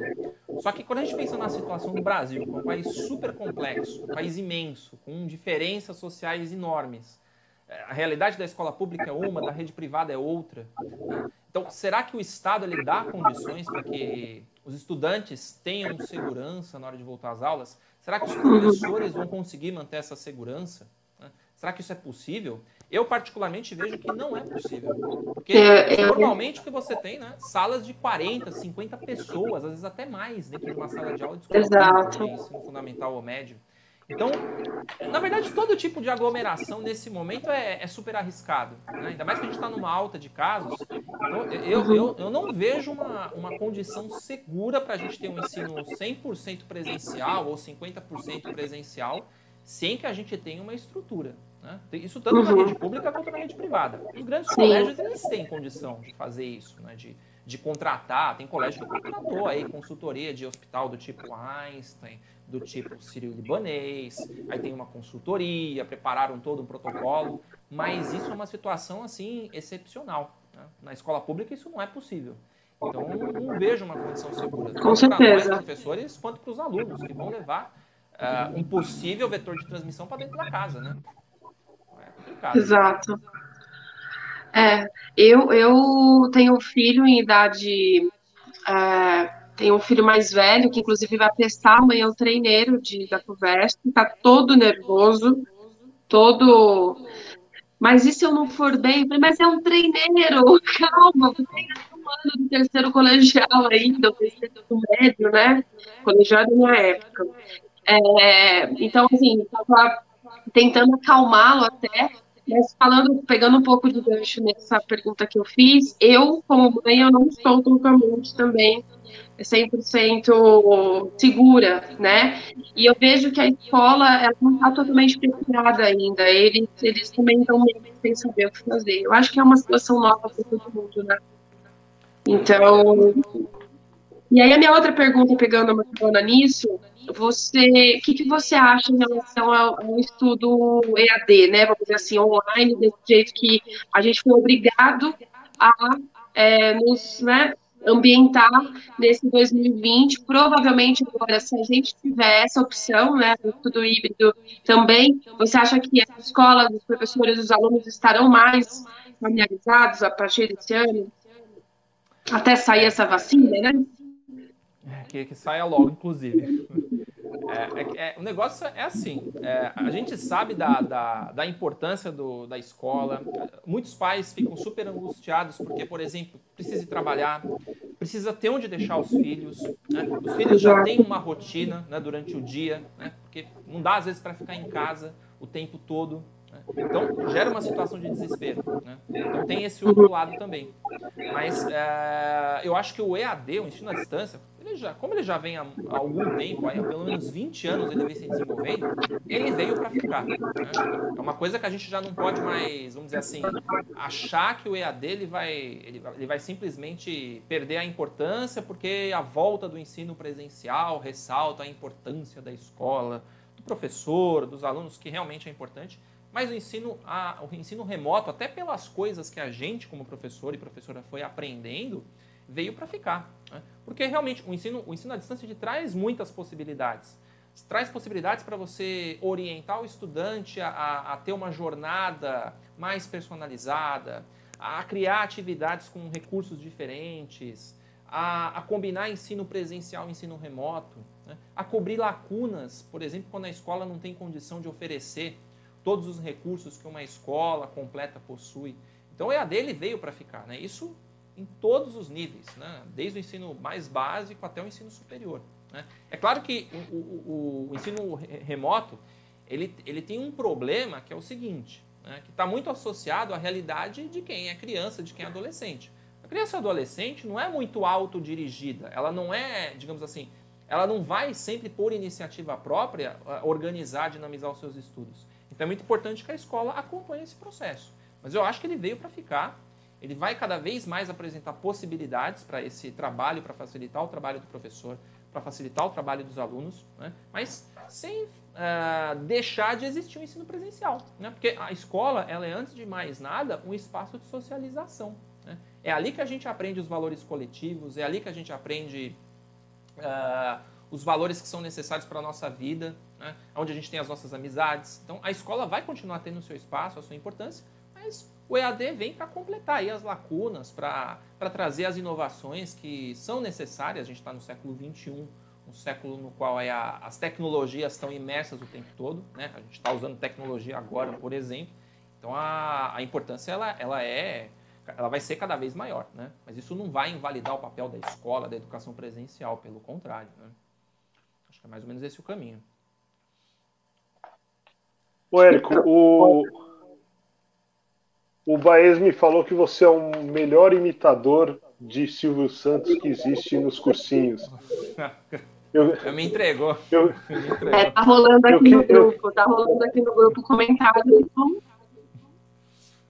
Eu queria saber de você, eu queria saber de você justamente isso. É, ver você imitando e o que, que até no cursinho, para entreter a galera, trazer uma maior leveza pro estudo, é, qual a importância dessas técnicas, imitação, é, a própria comédia? O, o, o falou que a gente falou pra gente que você é muito do meio que do stand-up mesmo. É, a gente brinca um pouco, né?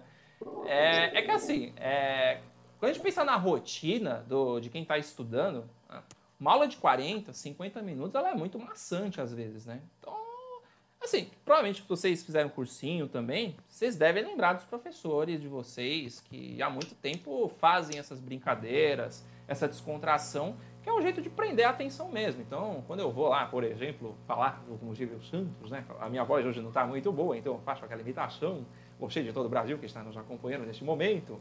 Ou então a, Marília Gabriela, que o pessoal sempre pede, porque a, a, tem uma voz assim um pouco mais postada, né? uma coisa quase, é quase um orgasmo. Ah, quem mais? O Luciano Huck, até o nariz ajuda um pouco, né?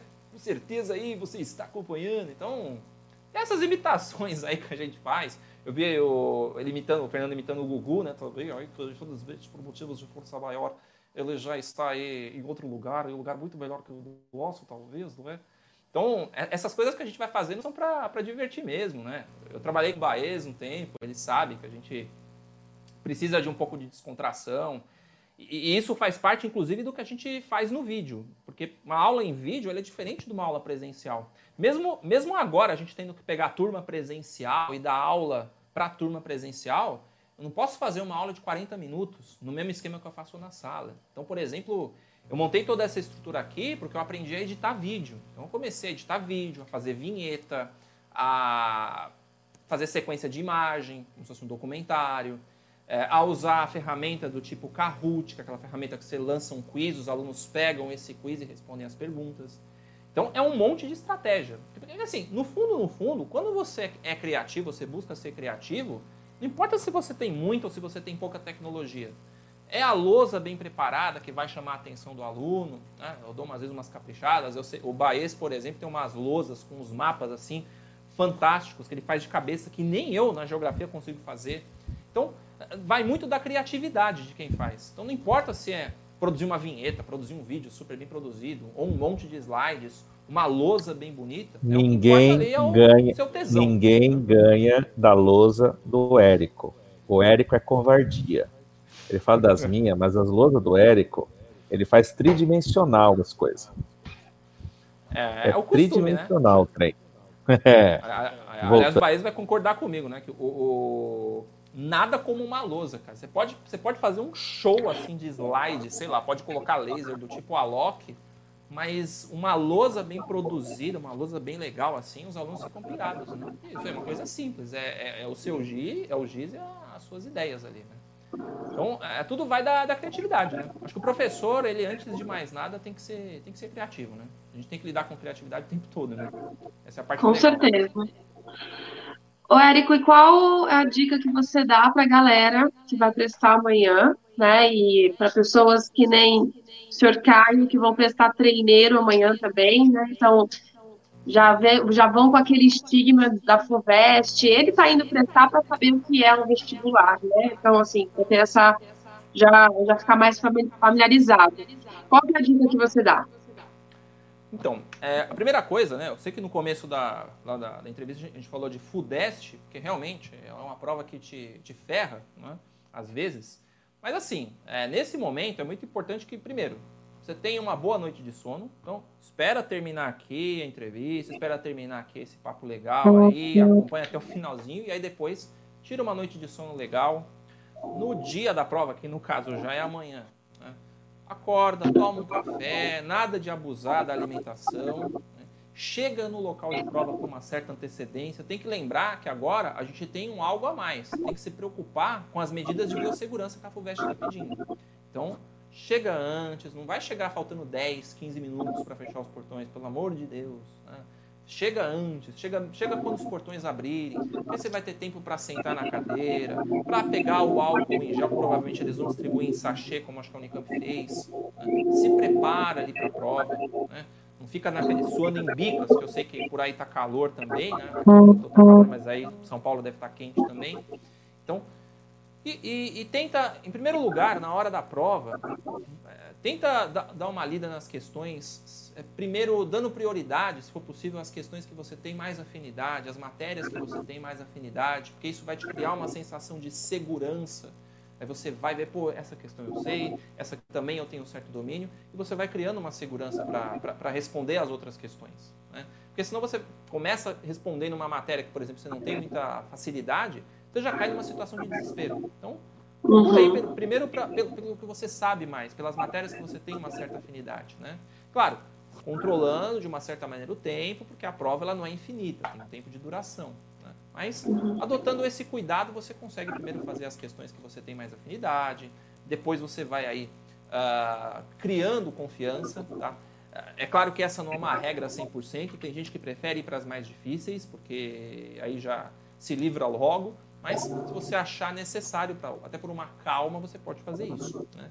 E, no mais, é, dá uma olhadinha no manual do candidato, que está disponível no site da FUVEST, tem informações super úteis. Dá uma olhada no edital, no manual do candidato. Lá no manual do candidato tem um pedaço que é o conteúdo programático, é o programa, é o que vai cair em cada matéria.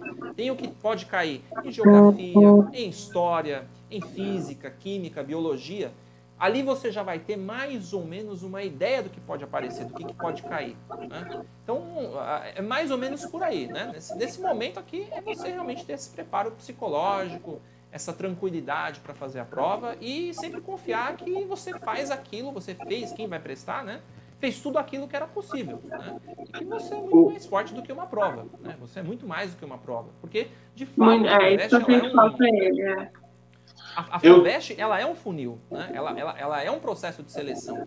Então, é, as, as pessoas às vezes pensam que a prova ela é uma seleção dos conhecimentos que a pessoa teve. Não, ela é também um, um misto de técnicas que você tem que ter para fazer a prova. Tem uns macetes para fazer a prova, né? É, por exemplo, esse que eu falei, fazer as questões mais fáceis primeiro, pode ser uma alternativa. Por quê? Ali vai vencer, de uma certa forma, a melhor estratégia. Né?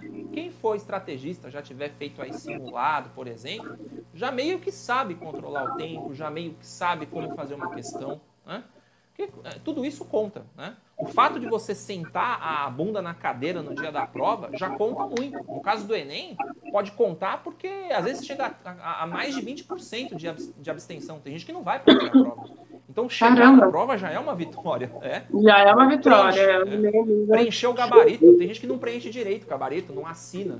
É, Ou anota errado, passa as, a- a- as alternativas lá para o cartão de resposta, risca errado, aí anula uma questão. Então presta atenção também nisso.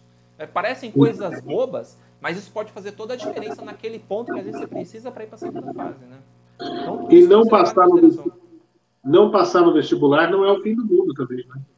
Com certeza, né? É, o vestibular ele é só ele é só parte de um processo que é o da construção da, da sua carreira, da sua vida, porque é uma escolha. Então, se você quer ser médico ou médica, por exemplo, aí você vai passar pelo processo vestibular, você vai ter os seus aprendizados e uma hora você chega lá. Eu, eu, eu prestei quatro vezes para conseguir entrar.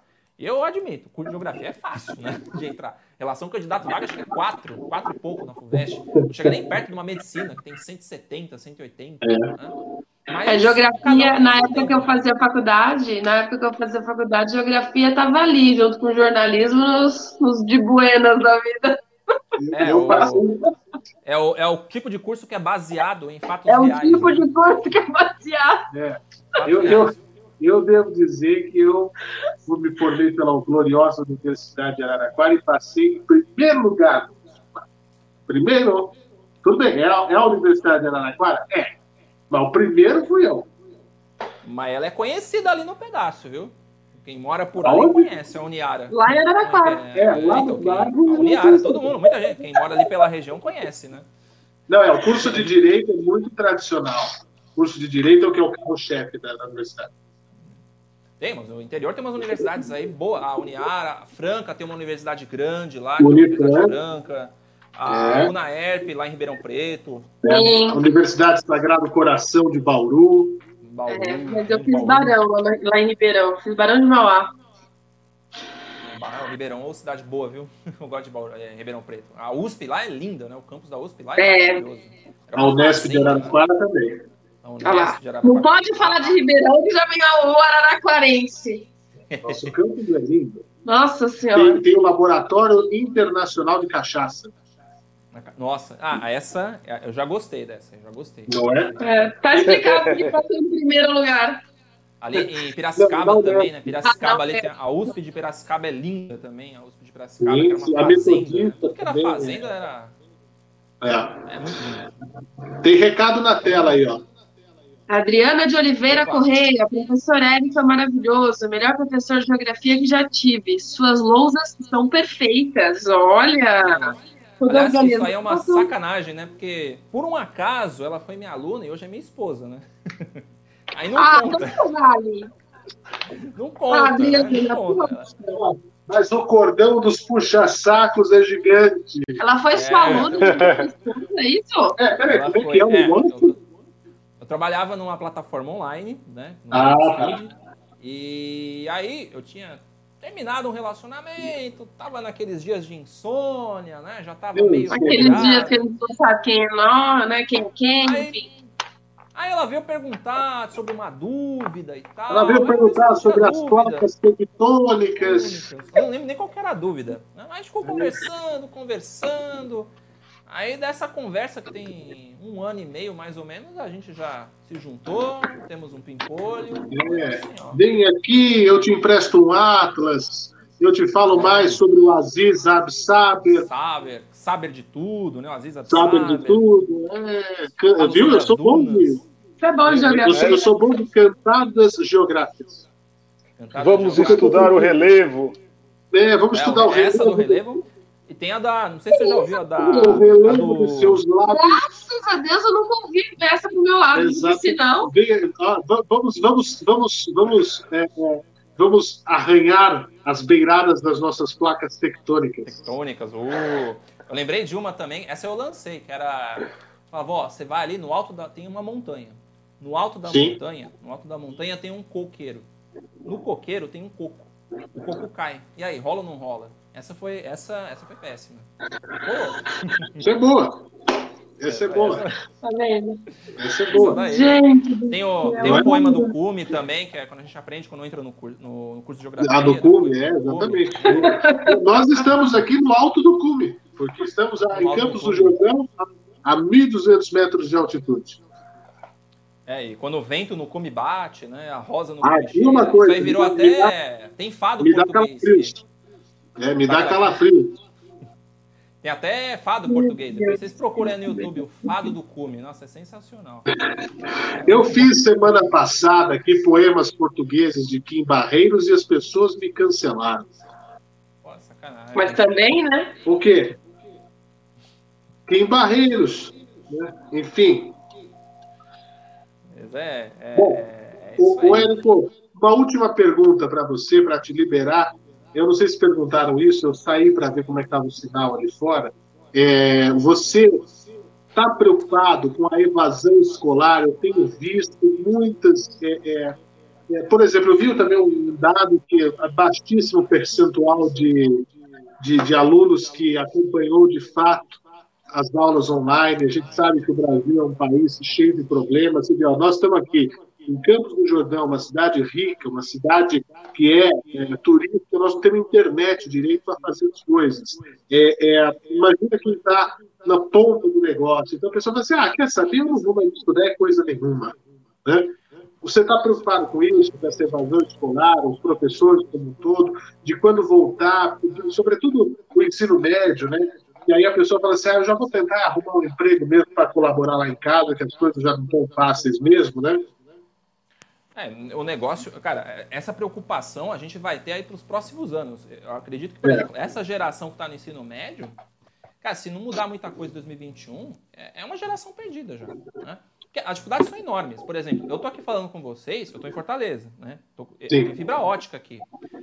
As grandes cidades, elas têm um certo acesso, mas mesmo dentro dessas cidades, você vai num bairro mais distante, ou numa família que você tem cinco, seis crianças e tem que dividir o celular, não tem É. condição, não tem a menor condição. Quanto mais, isso é assim, em todos os níveis. No ensino superior isso também acontece. né? Ah, Uhum. como, por exemplo, começam as aulas e às vezes a- a- tem algumas faculdades, as públicas, que elas oferecem computador, notebook, mas às vezes a pessoa não consegue nem buscar, porque não tem recurso, não tem condição. É. Então eu, eu vejo que a gente vai ter problemas muito sérios nos próximos anos, porque você tem aí uma geração que não conseguiu completar os estudos, não vai conseguir. né? Isso tem que ser considerado. Então, por exemplo, o Estado, ele até divulgou um dado aí que eu acho que quase, não chegou a 50% o número de alunos que entregaram atividades que tiveram alguma participação. né? Alguma participação, não é nem assim, frequentar o curso, é ter alguma participação. Entrar numa aula, fazer uma atividade que seja, uma prova. Então, é um número muito grande. né? É um número muito grande. Tem professores que vão dar aula que às vezes não tem ninguém na turma. Né, que tá É, com a dificuldade, o aluno já pula fora. Não, e, e tem outra coisa também que eu, que eu sempre levo em consideração, né? É, a pandemia foi uma surpresa, uma grande surpresa para todos nós. E se nós, adultos, né, a gente já é, se assustou, tivemos nossas crises, tivemos, né, cada um lidou, teve esse, esse momento de, de lidar com a pandemia muito particular. E aí a gente começou a ter o- os pais, né, preocupados com a educação, sim, e acabar, eu vejo muitos pais cobrando as crianças também, né, de, uma participação tal. Eu sei que a gente tem que continuar o barco, mas eles também estão assustados com tudo isso que está acontecendo, eles também não sabem lidar com tudo isso que está acontecendo. Eu sei que eu tenho é, um grande, né, eu tenho um adolescente, eu tenho uma pequena em casa, E eu passei de perto, né, esse 2020 ao lado dos dois, e eles, assim, já não aguentando mais também. Se adulto gosta de home office, imagina essas crianças também o tempo inteiro, né, a oportunidade dos amigos, aquelas coisas todas. Então, a gente tem que ter esse, esse lado humano também. A gente sabe que o barco tem que continuar, a gente tem que dar um jeito, mas eles também estão assustados com isso que está acontecendo né? É, e eu vejo que é o meu mais velho, que ele tá indo fazer um treineiro amanhã, mas ele tá numa cobrança e tem 16 anos, né? Então, já sentei, já conversei com ele, não é assim. Ah, mas vai ser no final do ano são muito novos, né? Eu acho que a fase de 16, 17 anos é, é muito, é muito nova ainda para escolher o que quer ser, né? A sociedade coloca isso de uma forma. É, é muito complicado. Então tem vários agravantes, né? Eu falei para o Fernando, eu nunca imaginei que o Caio, o meu filho mais velho, fosse passar o terceiro ano do ensino médio, o último ano dele da vida escolar, né? É, numa pandemia né? Então, assim, passando por tudo isso, estava todo mundo animado com formatura, com aquela coisa, então não vai ter. A gente não é, sabe não, se vai ter. Não tem formatura, não tem festa, é. não tem aquele encontro de, né, do final Não tem. Curso. É então, muito isso... surreal isso. A ruptura foi muito dura. Foi de uma vez, né? Então, e é, e é, importante também a gente cuidar como pais, né? Como professores, acredito que a maioria faça isso, é cuidar da saúde mental dessas crianças também, desses adolescentes. Porque do mesmo jeito que para a gente é difícil, a gente não consegue trabalhar, né, ir ao escritório, não consegue encontrar pessoas, não consegue fazer nada do jeito que a gente fazia antes, para eles é a mesma coisa, né? O, a, os é meus, por né? exemplo, né? é, os meus, por exemplo, entraram é, de, de quarentena, a escola antecipou, então desde de fevereiro do ano passado. Eles estão mais de um ano aí, né? Para fazer um ano que não vem ninguém na escola. Né? Professores, então, é, é, puxado. É aprendizado, né? Um aprendizado. Porque é, a gente tem que imaginar também que é, é nesse processo de aprendizado, por exemplo, a, a nossa geração, provavelmente, né? pelo menos, pelo menos em casa foi um pouco assim, os pais acompanhavam mais a, a rotina dos filhos, a maioria, né? Porque eram outros tempos, né? Hoje a vida está mais corrida, então muita gente está aprendendo de novo a acompanhar a vida escolar dos filhos. Aí tem o lado da escola, por exemplo, que ainda não entendeu muito bem, algumas vezes, o papel do ensino à distância. Por exemplo, cobrando uma quantidade de atividades como se você estivesse no ensino presencial. Exato. Cria uma, uma, uma, pressão tão grande né, sobre a, os estudantes que é, é, um negócio assim massacrante. Na fase do vestibular, né, já é normal aquilo passar por cima da gente como um trator. Né? E nesse momento de pandemia as coisas ficam ainda mais agravadas, porque não dá para sair, não dá para encontrar os amigos da mesma forma, não dá uhum. para ter aquela interação. Então cria uma pressão adicional. Então é todo um grande é. aprendizado. A gente ainda está aprendendo a lidar com isso. Né? E eu vejo que tem um, um, uma preocupação dos pais também com isso, né? De tentar criar uma forma aí de, de ter uma rotina, de aprender ainda a lidar com os próximos meses. Porque eu, por exemplo, eu não acredito que a, a vacinação no Brasil vai ser maciça antes do final desse semestre, que quem sabe desse ano. Então tem um calendário lá estabelecido de vacinação mas isso não depende só do calendário, depende de como o governo vai reagir em relação a isso. É, depende da, briga saúde, do Kiko de Chaves. Dep é. é. então, depende do, do, do pessoal que está aí uh, discutindo qual é que é a né? vacina, se é a vacina chinesa, se é a russa, se é a é, indiana, é, se a bola é a quadrada de um, se a bola quadrada de outro. É, é complicado. Bom, eu queria agradecer ao professor Érico que esteve aqui com a gente, desejar boa sorte a todos os alunos nos vestibulares, né, Albuquerque? Boa sorte todo mundo e atenção, né? Aquela coisa, chega na hora para não virar notícia no jornal. É verdade. No show, meme. No show do, da, da, banda, aquelas bandinhas de gota coreana, chega três dias antes. Monta barraca na porta do estádio, fica lá enchendo o saco do pai, aí tem que arrancar mesmo o bracinho e bater no o bracinho dela, assim. Vai estar com o seu bracinho. Mas assim, que eu tenho um método de pedagógico que não é aplicado em países né, ocidentais, né, mais do leste europeu, né, que é da onde eu vim.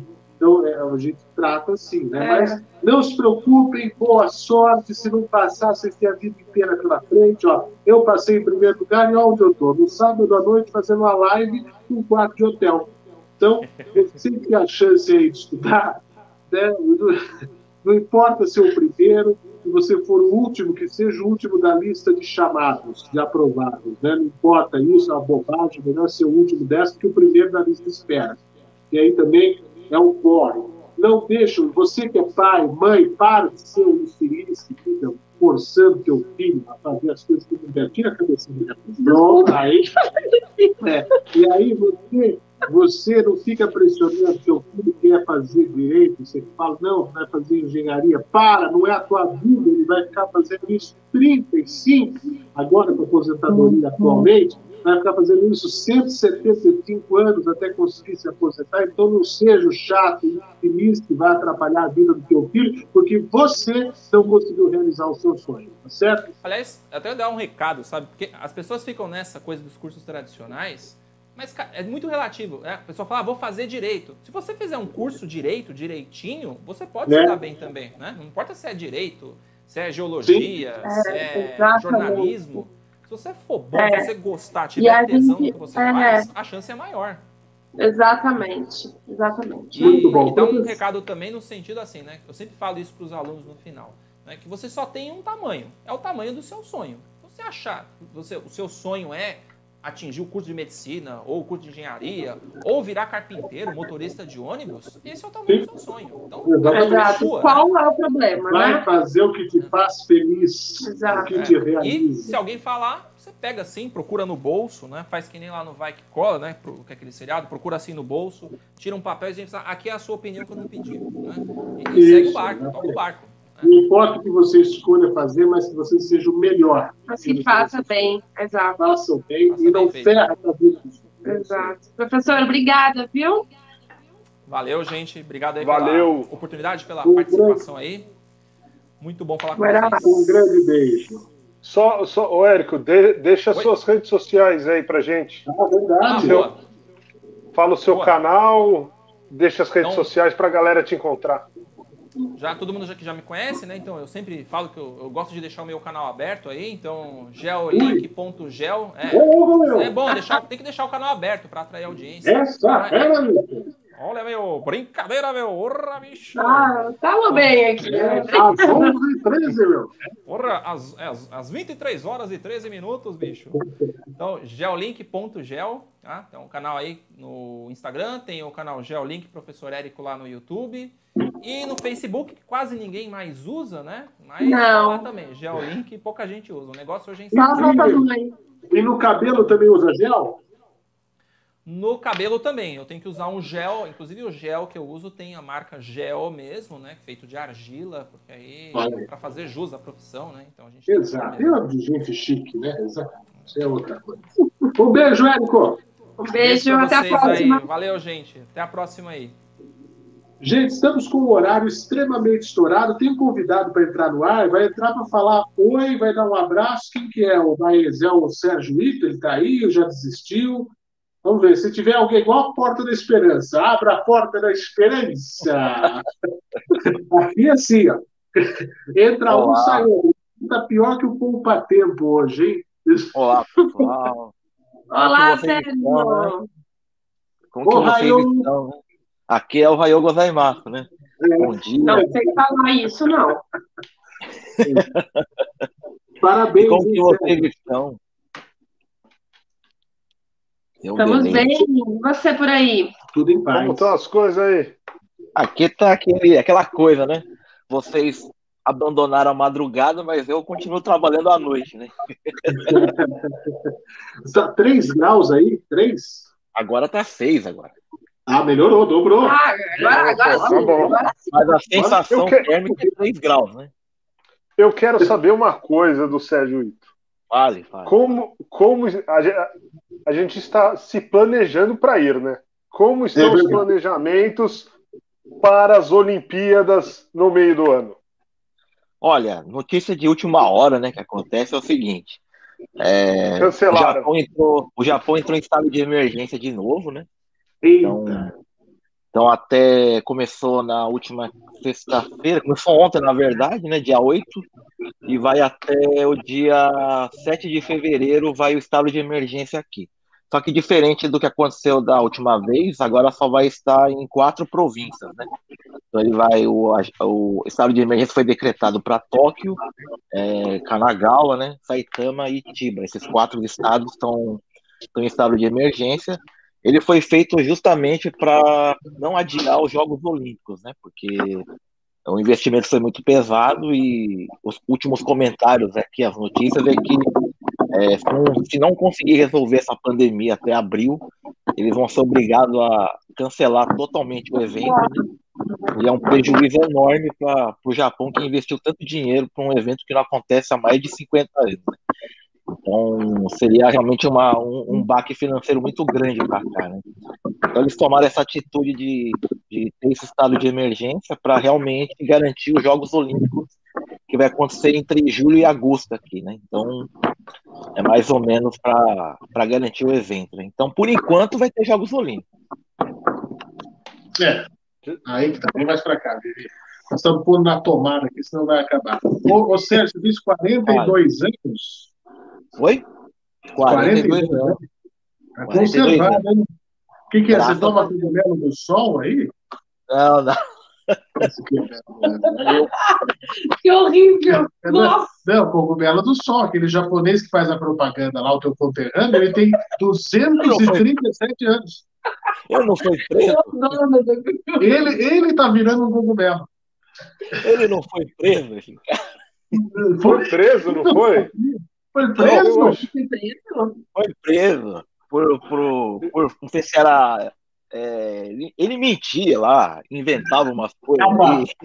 é, um produto, um produto que não funcionava. Eita, eu não sabia dessa. Se a gente estava esperando um patrocínio, já perdemos, né? ainda bem. Dinheiro, dinheiro escuso eu deixo para os nossos políticos. Nossa, você come comprar... um peixe cru, come um peixe cru aí. Sim, o Albuque está sedento por comer a comida japonesa em loco, né, Albuque? Eu descobri um, um, um, restaurante aqui do lado de casa, meu amigo, estava a portas daqui. Olha. É. Mas você chegou Mas, aí? Sim, tô gastando todo o meu dinheiro. Eu vou todo, todo dia quase almoçar lá. Ah, o Albuque gasta por ímpeto. Albuque, faz uma. É, então, olha lá. Faz uma permuta ao Book. É, só, se tem uma coisa que eu gasto por ímpeto é comida. Eu não sei. jeito. Eu entro, é eu entro no... Outro dia eu fiz uma lasanha com a Flávia aqui, a lasanha gigante, maior daquela do dia que vocês vieram aqui, comi sozinha. Daí eu fiquei falando. É taurino mesmo, né? uma, É um negócio para oito pessoas, comi tudo quase. Por que, que foi uma vez que a gente, no final do programa, quatro da manhã, a gente já tinha comido com seis hambúrgueres, daqueles smash, mais uma pizza, mais dois, três litros de refrigerante. Nossa, Caramba. bom, né? Excelente. Teve um dia que um olhou para a cara do outro, cinco da manhã. Acho que hoje a gente exagerou. Caramba, hein? Eu acho que cada um tinha comido mais do que uns dois quilos de comida ali. Porque teve, teve ouvinte que mandou pizza, teve ouvinte que mandou sushi, não foi? Foi, teve isso também. Então, e, e, e, e mandaram isso depois que a gente tinha pedido o nosso hamburguinho. É, Caramba! Nosso hamburguinho, gente... cada um pediu seis. Não, não foi seis, nós pedimos três cada um, porque era assim, era aqueles smash burger, né, que você come oh. numa mordida. ah, entendi, entendi. Então, só que veio, a gente, então, mas a gente comeu o hamburguinho, três cada um, de repente chega aquele monte de japonês, você não vai comer? Você vai falar, eu não vou comer agora? Tem que comer, você arruma, você arruma um lugar, ué. Lógico, é isso aí. Taurino tá mesmo, né? É isso aí, assim tem que ser. Tá ô, ô Sérgio, e, e a questão do, da Covid aí, então, vocês voltaram para a fase emergencial porque o negócio está pegando de novo? Aqui, então, aqui, em comparação com o Brasil, é, se eu falar os dados daqui, o pessoal vai falar assim, nossa, mas por que estado de emergência, né? Mas nos últimos três dias passou de 7 mil casos por dia, né? Então, parece 7 pouco, mil né? por dia? É, parece pouco comparado com o Brasil, né? E, não, mas, eu, ô, Vivi, não é morte, mas não é morte, não. É, é caso. Não, Ah, 7 mil É casos. É, Os 7 mil Estados. Unidos, na sexta-feira, havia batido o recorde com mais de 4 mil mortes. É, 4 mil 4 mil. mortes nos Estados Unidos. né? É. É, Mas o, Bra- o Brasil, o Brasil teve 87 mil casos. Nossa. Quinto ou Hoje. sexto. Nossa, É. caramba. É, então, comparando E- e o com Brasil- o Brasil, O Brasil está batendo recorde agora. O último, o último levantamento, acho que de quinta-feira, foi 1.500 mortes, ou alguma coisa assim. Tá quase Qual que é a já população chegando. do Japão? é cento e, pelo não, eu não sei exatamente, mas é, pelo que eu levantei informação no Google, né, que o Google está aí para ajudar, está mais ou menos entre 125 milhões hoje de habitantes, né? É metade do que o Brasil, né? Metade do Brasil. Isso. Mas assim, é, na verdade foi uma ação mais preventiva, porque aqui no Japão não teve lockdown, não teve nada, né?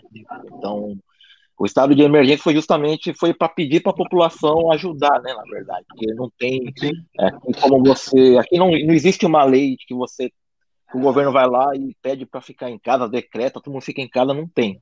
Então aqui ele é proibido, na verdade, né? Porque muito se discutiu aqui no Japão porque não teve lockdown como nos países europeus, né?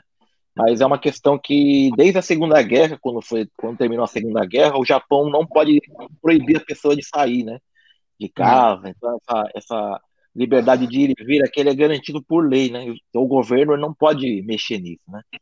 Então, o estado de emergência é mais para pedir ajuda para as pessoas, né? Então, as pessoas aqui colaboram muito, né? Tipo, É, é isso que eu ia perguntar. E é incrível, né? É igualzinho o Brasil. A Ah, população nossa. que pede, aí a população está pedindo lockdown por uma questão, né, de consciência. E isso. aqui E, e- e a questão da vacina, o Ito, como é que tá aí? Então, aqui a vacina está previsto para final de fevereiro ou março, né?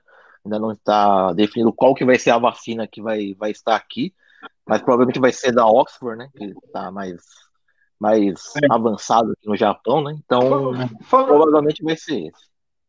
Falando em vacina, que, que, qual qual a opinião que vocês têm desse negócio? O, o menino Dória fez a vacina Coronavac. Se, se planejou, se planejou pra caramba pra imunizar o São Paulo inteiro. Todo mundo criticou, todo mundo falou um monte. é, ele tá estocando, fazendo a vacina da Coronavac. Agora, nos 45 do segundo tempo, vem um negócio que parece que o Ministério da Saúde vai querer pegar uma parte dessa Coronavac para também disponibilizar para o resto do Brasil. Você acha isso correto? ah, eles compraram, né? Não, não é comprar, é meio que, tipo, obrigar não uma. Hã? Não vai poder. Não vai poder. Não vai poder e o governo voltou atrás e falou assim: não, não, que o governo de São Paulo já comprou, já comprou. A gente não vai fazer isso. Ah, então, então isso eu não vi, porque eu falo, pô, o cara, se, o cara tá se planejando, não, querer defender nem acusar ninguém. Mas se tá fazendo um planejamento, vem alguém atravessa o planejamento, sendo que criticou todo o andamento, outros É aquele- governadores, tudo. É aquele infeliz. Você está ali na fila com o seu carro para pegar a alça de acesso e o cara vem na terceira faixa e tenta entrar na frente. Né? Ele vem, É. atravessa aquela fila de 40 carros e quer entrar. É política, né? Todo mundo quer surfar na onda, né? Então, Exatamente. um quer aparecer na foto, né? Ó, a vacina Exato. Quer Não, ser o é- pai da É, criança. é isso que eu falo, é o pai da O pai da Não, e tem o pior que eu li aí, que parece que o, o presidente ele criou um sigilo que ele não pode mostrar a caderneta de vacinação dele por 100 anos. Eu Ou li seja, isso também. Ele vai tomar a vacina e vai falar que ele tomou hidroxicloroquina, né? Então, É. tá. Mas a minha torcida é que não esqueçam disso, que daqui 100 anos, quem tiver nessa terra, vá atrás disso e faça isso em memória da gente, que já vai ter virado semente. Ah, sim, sim, sim. Porque 100 na anos verdade, é, da história desse país É, de 2000 não, é e... triste, né? Porque eu tô 2000 aqui de fora, aqui, vendo tudo isso acontecer, é triste, né? Quando alguém pergunta pra mim, ah, como que é as coisas no Brasil? E é triste você falar a realidade do país que você é de origem, né? é Que é lógico. tudo bagunçado, que é, que é essa avacalhação, É. que tem esse negacionismo, que as pessoas não, não parecem que querer comprar uma briga política por nada. Fica a briga se a vacina é chinesa, se a vacina não é chinesa, se é isso, se é aquilo, sabe? As pessoas discutindo vacina, tipo, uma coisa que é, que é para saúde. E Mudou a história pessoas- da humanidade. Então, e as pessoas querendo politizar tudo, tudo é política, tudo é esquerda, direita, é, é isso aqui, é, é Minion, é esquerdalha, é petista, é coisa, e É um não foca no, e não foca no principal, né, que é, é realmente a saúde das pessoas, né, você tem que preservar a saúde, né, muitas falam assim economia, mas a economia não vai andar enquanto continuar essa pandemia aí que tá aí, né, então Uhum. Aqui no Japão também tá assim, né? Tem muitos locais assim que é, o pessoal perdeu, perdeu cliente, muitos funcionários foram mandados embora de empresa de agência de turismo, restaurante, e o governo está tentando fazer as coisas para ver se levanta a economia de novo, né? Mas de uma forma que seja consciente, né? Não que essa briga, ah, vacina é minha, vacina é sua, é, lockdown é errado, lockdown é certo. Então, tipo, aqui não tem essa discussão. Aqui você pede, ah, vamos usar máscara, todo mundo tá de máscara, é, vamos usar álcool em gel, tá todo mundo passando álcool em gel. E, então, assim, aqui, é, se eu falar que as pessoas estão aqui na rua no Japão, estão, tá todo mundo na rua. Você vai pra Tóquio, Tóquio tá cheio, tá cheio de gente, turista, tá cheio. Mas tá todo mundo usando máscara, tá todo mundo tentando manter a distância. Tipo, tem- então, assim, dá pra conviver, claro, né? Só que aqui, diferente do Brasil, não tem essa discussão, ah, que o lockdown é de direita, o lockdown é de esquerda, que é isso, que não sei lá, fica em casa, que não sei o que, aquela bobagem que fica todo mundo falando em rede social, que é uma perca de tempo, né? E, Sem dúvida. e você vê os outros países, Europa, tudo já tomando vacina, e o Brasil nada, não tem nem. Tipo, agora que tá começando a falar, porque viu que a coisa tá pegando, né? Segunda onda já tá aí, então é, é difícil, né? Ah, e aproveitar, né? Porque que agora já tá quase 11h30 aí, né? Vocês estão querendo descansar também. É, e, pô, fico feliz por ter estar participando do canal de vocês, né? Porque acho que é uma coisa bacana, né? A gente é aquele saudosista, né? Do programa da madrugada, que eu ficava acompanhando vocês aqui. Era de dia, pra mim era, era de boa. Eu caí, gente. Normal. A gente viu, a gente viu. Eu Eu caí. caí, gente. Se eu soltar aqui onde a gente tá, ó, ó, ó. Se eu soltar, Não, não, vai é embora. celular. Se eu soltar, vai embora aqui. Mas é isso, Sérgio, a gente agradece muito esse carinho das pessoas que não desistem da gente, né? Porque a gente está aqui para entreter, para divertir, informar um pouquinho, né? Que nem a Adriana escreveu aqui, ela adorei o canal, parabéns pelo trabalho de entretenimento. É isso. É isso. É ser companhia, é puxar a quarta cadeira, sentar aqui com a gente. E até, até interrompendo, até interrompendo, né, de novo, né? Porque assim, eu à sempre falei com, com você, né? E hoje é a primeira vez que eu tô conversando com a Vivi pessoalmente, né? Então, É verdade. Verdade, é verdade. É verdade, hein? verdade, né? Porque lá era só o Albuque com o Fernando, né? Então, Ah, é. É, a, a Aparecida aqui. domingo, né? É, é, eu participava de final de semana só. Mas aí, tanta coisa, Ah, chiu. tanta água Mas é um prazer, é um prazer falar. Ele ri. Ele ri porque ele é o culpado Ele- ele- disso. Você ri, né, Augusto? Se eu tô, Você, tá- se eu, ri, né? se eu tô Eu aqui, te olhando, é, Olha pra mim, Augusto. Olha pra mim. Ele você olha pro lado, aqui, vira as costas pra mim. Dá um abraço aqui, ó. Vem, vem cá, vem, vem. Um abracinho. tinha torcida pelo casal, né? Então, Mas é chat muito culpado. Mas é um prazer falar com você, porque antes a gente falava no chat também, né? No Instagram, enfim. Agora, prazer é meu. E torça pelo sucesso de vocês. E enquanto vocês estiverem no ar, eu tô aqui. Quando eu puder, eu ah, aqui. valeu super esse carinho. Obrigado mesmo, de coração. Um grande abraço, Um Sérgio beijo. Ito, direto do Japão. Grande abraço. Um Beijo, beijo. para mim também. Obrigado. Pra todo mundo. 4.2, é isso aí. Valeu, Heitor. Gente, vamos nos encaminhando para o final do programa. Você tem alguma dica astrológica, Vivi? O que você tem para falar para gente? Eu, eu ai- ainda tenho o poema do João Cabral de Melo Neto que eu deixei para o final. Ô, Fernando, ontem, ontem, eu- ontem eu vi com a Manu é, Homem-Aranha. Qual é o, o super-herói que você mais gosta?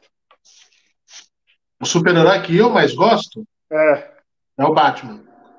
o Luciano Huck.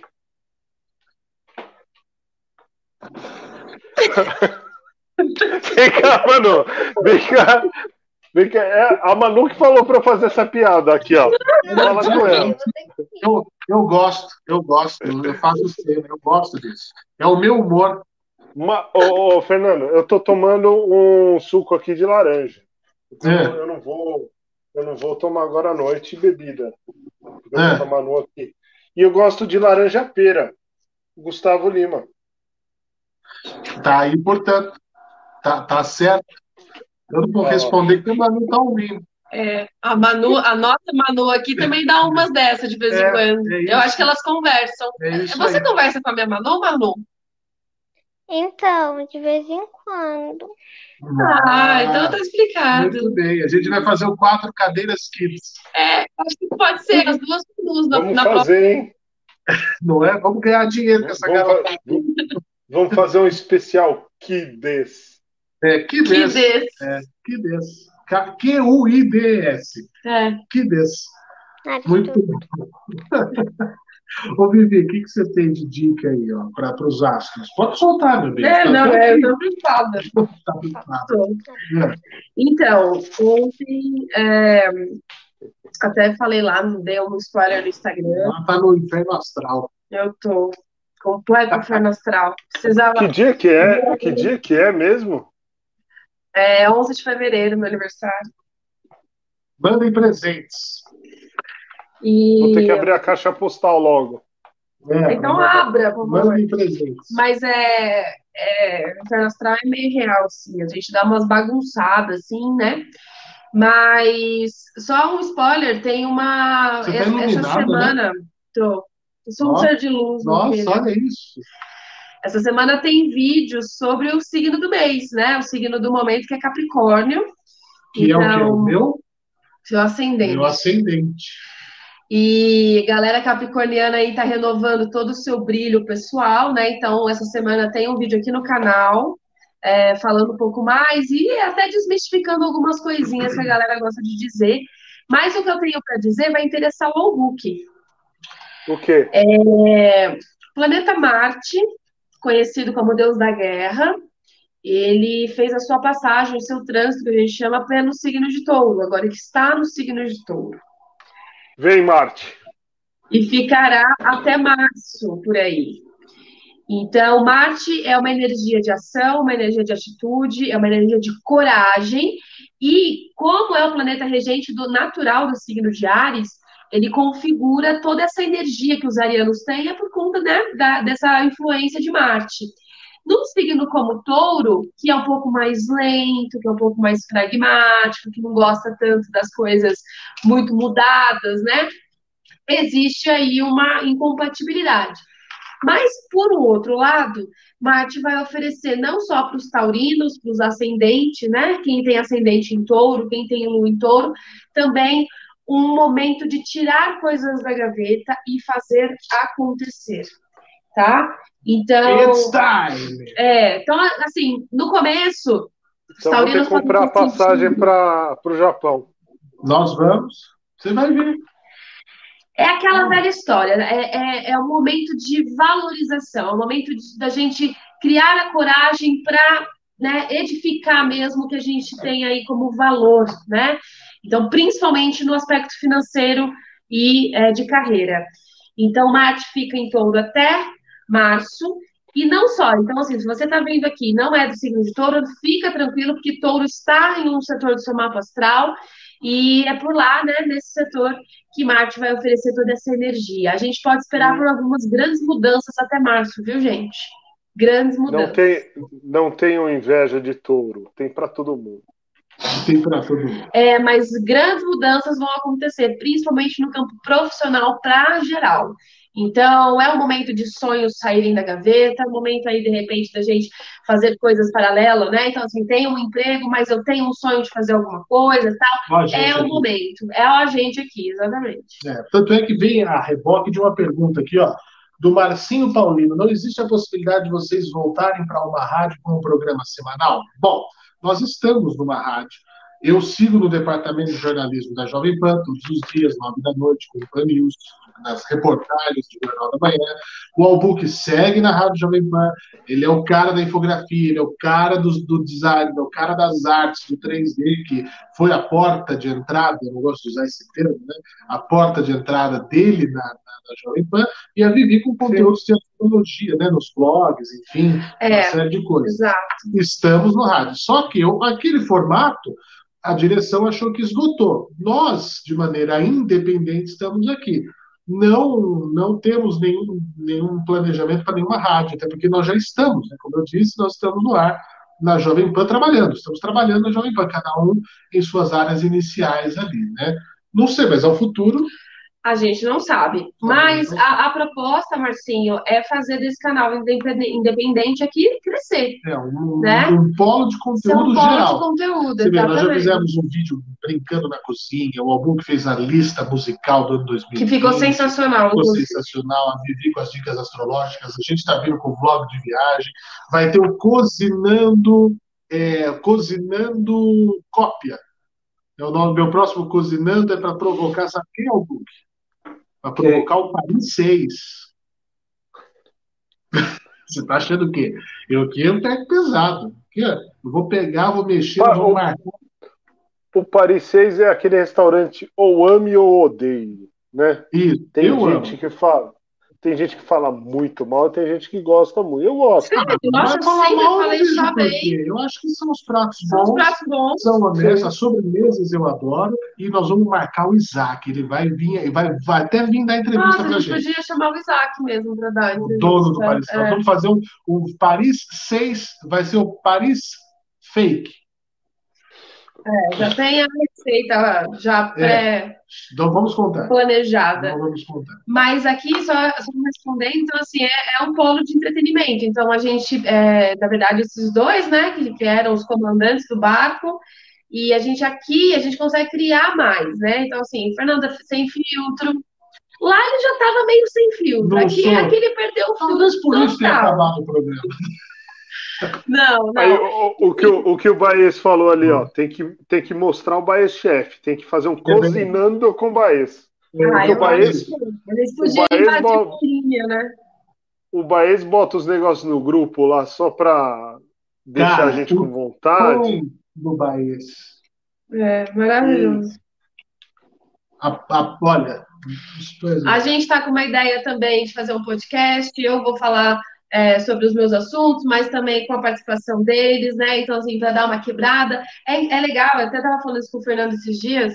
é, aqui eu tenho essa oportunidade também de criar outras coisas, porque a minha primeira formação é jornalismo, né? Então, assim, eu gosto, eu sou astróloga, é né, a minha segunda carreira, mas eu também quero falar sobre outras coisas, né? Então, então é isso. Aqui a gente tem essa oportunidade de criar e a gente está, né? Primeiro, a gente está fazendo, é uma grande de uma, de uma alegria fazer tudo isso. A gente está fazendo, começamos de forma bem despretensiosa, né? Mas é óbvio que a gente tem planos, né? Então, Você o. Baez está dando uma força fenomenal. O programa hoje rodou liso. Não rodou liso da internet nossa aqui. É, rodou no- liso. a, a 1.200 metros de altura, que o, o Mas João Dória, João. Dória ficou uma torre aqui. Inclusive, nós estamos, sabe aonde? No hotel da, dos Salesianos. da- dos Que a gente Salesianos. só descobriu quando chegou. É, é, aqui tem capela, tem retiro, é coisa jóia. Dá pra fazer um casamento bonito aqui, umas festas bonitas dos Salesianos, Vila Dom Bosco. Vocês vão ver no nosso vídeo, no nosso blog, como gastar pouco em Campos do Jordão. Você acha que é. Não, dá para gastar É. menos do que você imagina. Um final de semana com, com mil reais, menos de mil reais. Bem, Bem menos. Bem menos. Bom, é isso. Então, a Vamos falar coisa de carro, vamos falar coisa de cultura pop, o albuque nas músicas, o que, o que vier na telha, porque esse é, é o legal de estar aqui, porque é a liberdade que a gente tem de fazer o que a Sim. gente quiser, né? Então eu acho Então, que tem as matérias externas, então tem É. muita coisa para acontecer. é o toque e avô. Ah, aqui tem o Rafael Praciano, mandou uma boa, que era o- a sugestão para o programa com as crianças, são quatro cadeirinhas. Eu vou além, quatro cadeirotes. Aqueles de restaurante. Eu gostei de quatro cadeirinhas. Quatro Achei cadeirinhas. sensacional. Só tinha que É. arrumar mais uma cadeirinha, porque são duas. né? É verdade. O que mais? Deixa eu ver aqui. É, Paris 4 lá. ó. É, então ele falou assim: outra, fake do Paris 6 tinha que ser o Paris 4. 4 cadeiras. Maravilhoso. O, o Isaac vai ficar, ou ele vai adorar, ou ele vai achar ruim. Ou ele vai dar um processo no gente. Ou ele vai criar um prato com o meu nome, que é o meu sonho, tá lá no cardápio do Paris 6, né? Para as pessoas chegarem lá e pedir, hoje eu quero degustar o Fernando Martins. Hum, nham, nham, nham. Que delícia. Nham, nham, nham. Ó, o Bahia Chef vai, vai entrar também. É, o Leandro M, um abraço, Leandro. Ó, a Rosângela disse que o super-herói dela é o 007. Meu nome é Bond, James Bond. Amo James Bond, maravilhoso. A K Fontes, entramos juntos na pandemia. Estou desde a primeira semana do Tamo Junto e vamos sair junto dessa. Não arredamos o pé daqui. É Ah, aí. maravilhoso, tá vendo? Ó, a receita do Bahia. Pernil marinado no vinho branco, alho e limão. Uh, coisa boa. É. Ó, o filho dela foi salesiano aí, ó. Que joia. Vilminha Martins, um grande abraço. Olha lá, quatro cadeirinhas, gostou. É, gente, é, isso. Eu né? vou ter o meu poema, calma. Ah, meu senhor. É um poema Eu tava sério. tentando acabar o programa. Antes do, do seu poema, Fernando, para quem não, não, não tá, segue lá, arroba 4.cadeiras, nosso Instagram. Você pode mandar sugestões no nosso direct, marca a gente, faz aquele print básico, marca a gente e segue o nosso canal.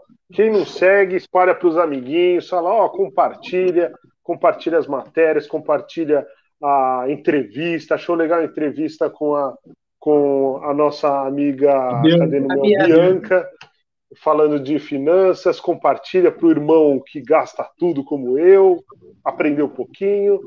E mo- mostra para a galera o canal. Vamos se inscrever, É tornar esse canal algo gigante.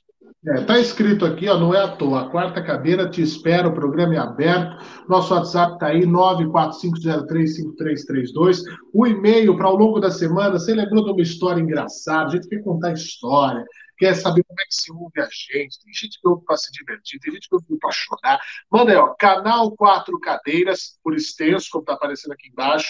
Canal Quatro Cadeiras, arroba gmail.com. No nosso Instagram, manda o direct, arroba 4.cadeiras. É, o canal do YouTube, para você saber de tudo que está surgindo e também das lives, inscreva-se, clica nesse botãozão vermelho aqui, dá uma balangada no nosso sininho, que aí você vai ver a informação quando sair o vídeo novo. Exatamente. Tem um vídeo do Albuque essa semana que ficou maravilhoso. Se você não viu ainda, corre lá, tem na playlist e deixa seu like também. Imagina comer no Fernando Martins. Não, também não é assim. Não é assim. É um prato. Que horror. Ó, atenção, momento, homenagem ao aniversariante do dia, João Cabral de Melo Neto, que nasceu em 1920, poeta, diplomata brasileiro que nos deixou em 1999. O relógio. Ao redor da vida do homem, há certas caixas de vidro, dentro das quais, como em jaulas, se ouve palpitar um bicho. Se são jaulas, não é certo. Mais perto estão das gaiolas, ao menos pelo tamanho e quadradiço de forma. Umas vezes, tais gaiolas vão penduradas nos muros, outras vezes, mais privadas, vão no bolso, num dos pulsos. Mas onde esteja, a gaiola será de pássaro ou pássaro. É alada a palpitação, a saltação que ela guarda, e de pássaro cantor, não pássaro de plumagem, pois dela se emite um canto de uma tal continuidade. O relógio. João Cabral de Melo Neto. Hoje você foi direitinho, né? Ah, não, poema. mas João Cabral, pelo amor de Deus, de morte e vida severina, né? A gente não pode Hoje fazer. foi direitinho no poema. É o mínimo, né? É. É isso, tá entregue? Hora do print, cadê o Albuque? Tá entregue? Cadê? Aê! Tá entregue. Tá Hora do entregue. print.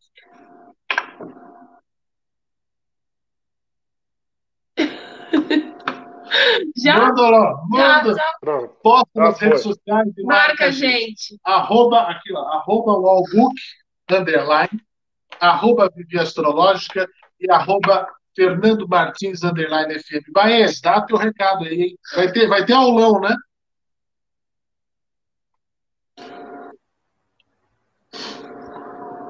Oi, oi, oi, oi, oi. Oi, Vai oi, ter oi, o leão. oi. Vai ter o leão. Você vai ter amanhã às 19h30, 20 horas, tem a correção da FUVEST das provas de história no canal História com Baez. E na sexta-feira, sexta-feira ou sábado, acho que na, acho que na, acho que talvez um sábado, estamos acertando ainda, vai ter o aulão é, de Humanidades e Linguagens para o Enem. É, E atualidades com Fernando Martins, se tudo der certo. Tá, é, não, tá combinado. Olha, sucesso, hein? Tá combinado. Ô, ô Baê, É, você acha que, a, que a redação de amanhã vai ser Covid, né? É, não, mas a, a redação da, da FUVEST é na segunda fase, amanhã não vai ter, não. Ah, é na segunda fase, É, gente, não segunda lembrava, é verdade. Mas vai ser, Mas vai ser vai cair, mas deve cair certeza, também. né? Deve cair É, algum- eu acho que isso é algum tema transversal, né, Vanessa, a, a Covid. Sim. Né? Uma coisa assim de. É, como, por exemplo, diferente do, do Enem, né, que o Enem você tem que trazer uma solução para um problema brasileiro, né, para um, pra uma questão da nossa cultura, da nossa identidade, da nossa sociedade como um todo. Vamos ver, eu estou ansioso, né? Eu sou dessa. Mais dessa. É dessa verdade, eu estou ansioso. Estou ansioso para saber o tema da redação da FUVEST. É, mas É isso? É isso. Gente, É. obrigada por mais uma noite. Baez, um beijo. O Albuque, um beijo. E para você que não desiste da gente, um beijo também. Beijo no coração. também. Sempre. Até semana que vem, hein? Ai, que delícia! Faz aqui, faz Faz aqui. aqui, faz Assim, Aê, aqui. Dessa vez não é só um C perdido. isso. Tchau, gente. Bora! Tchau, solta a vinheta.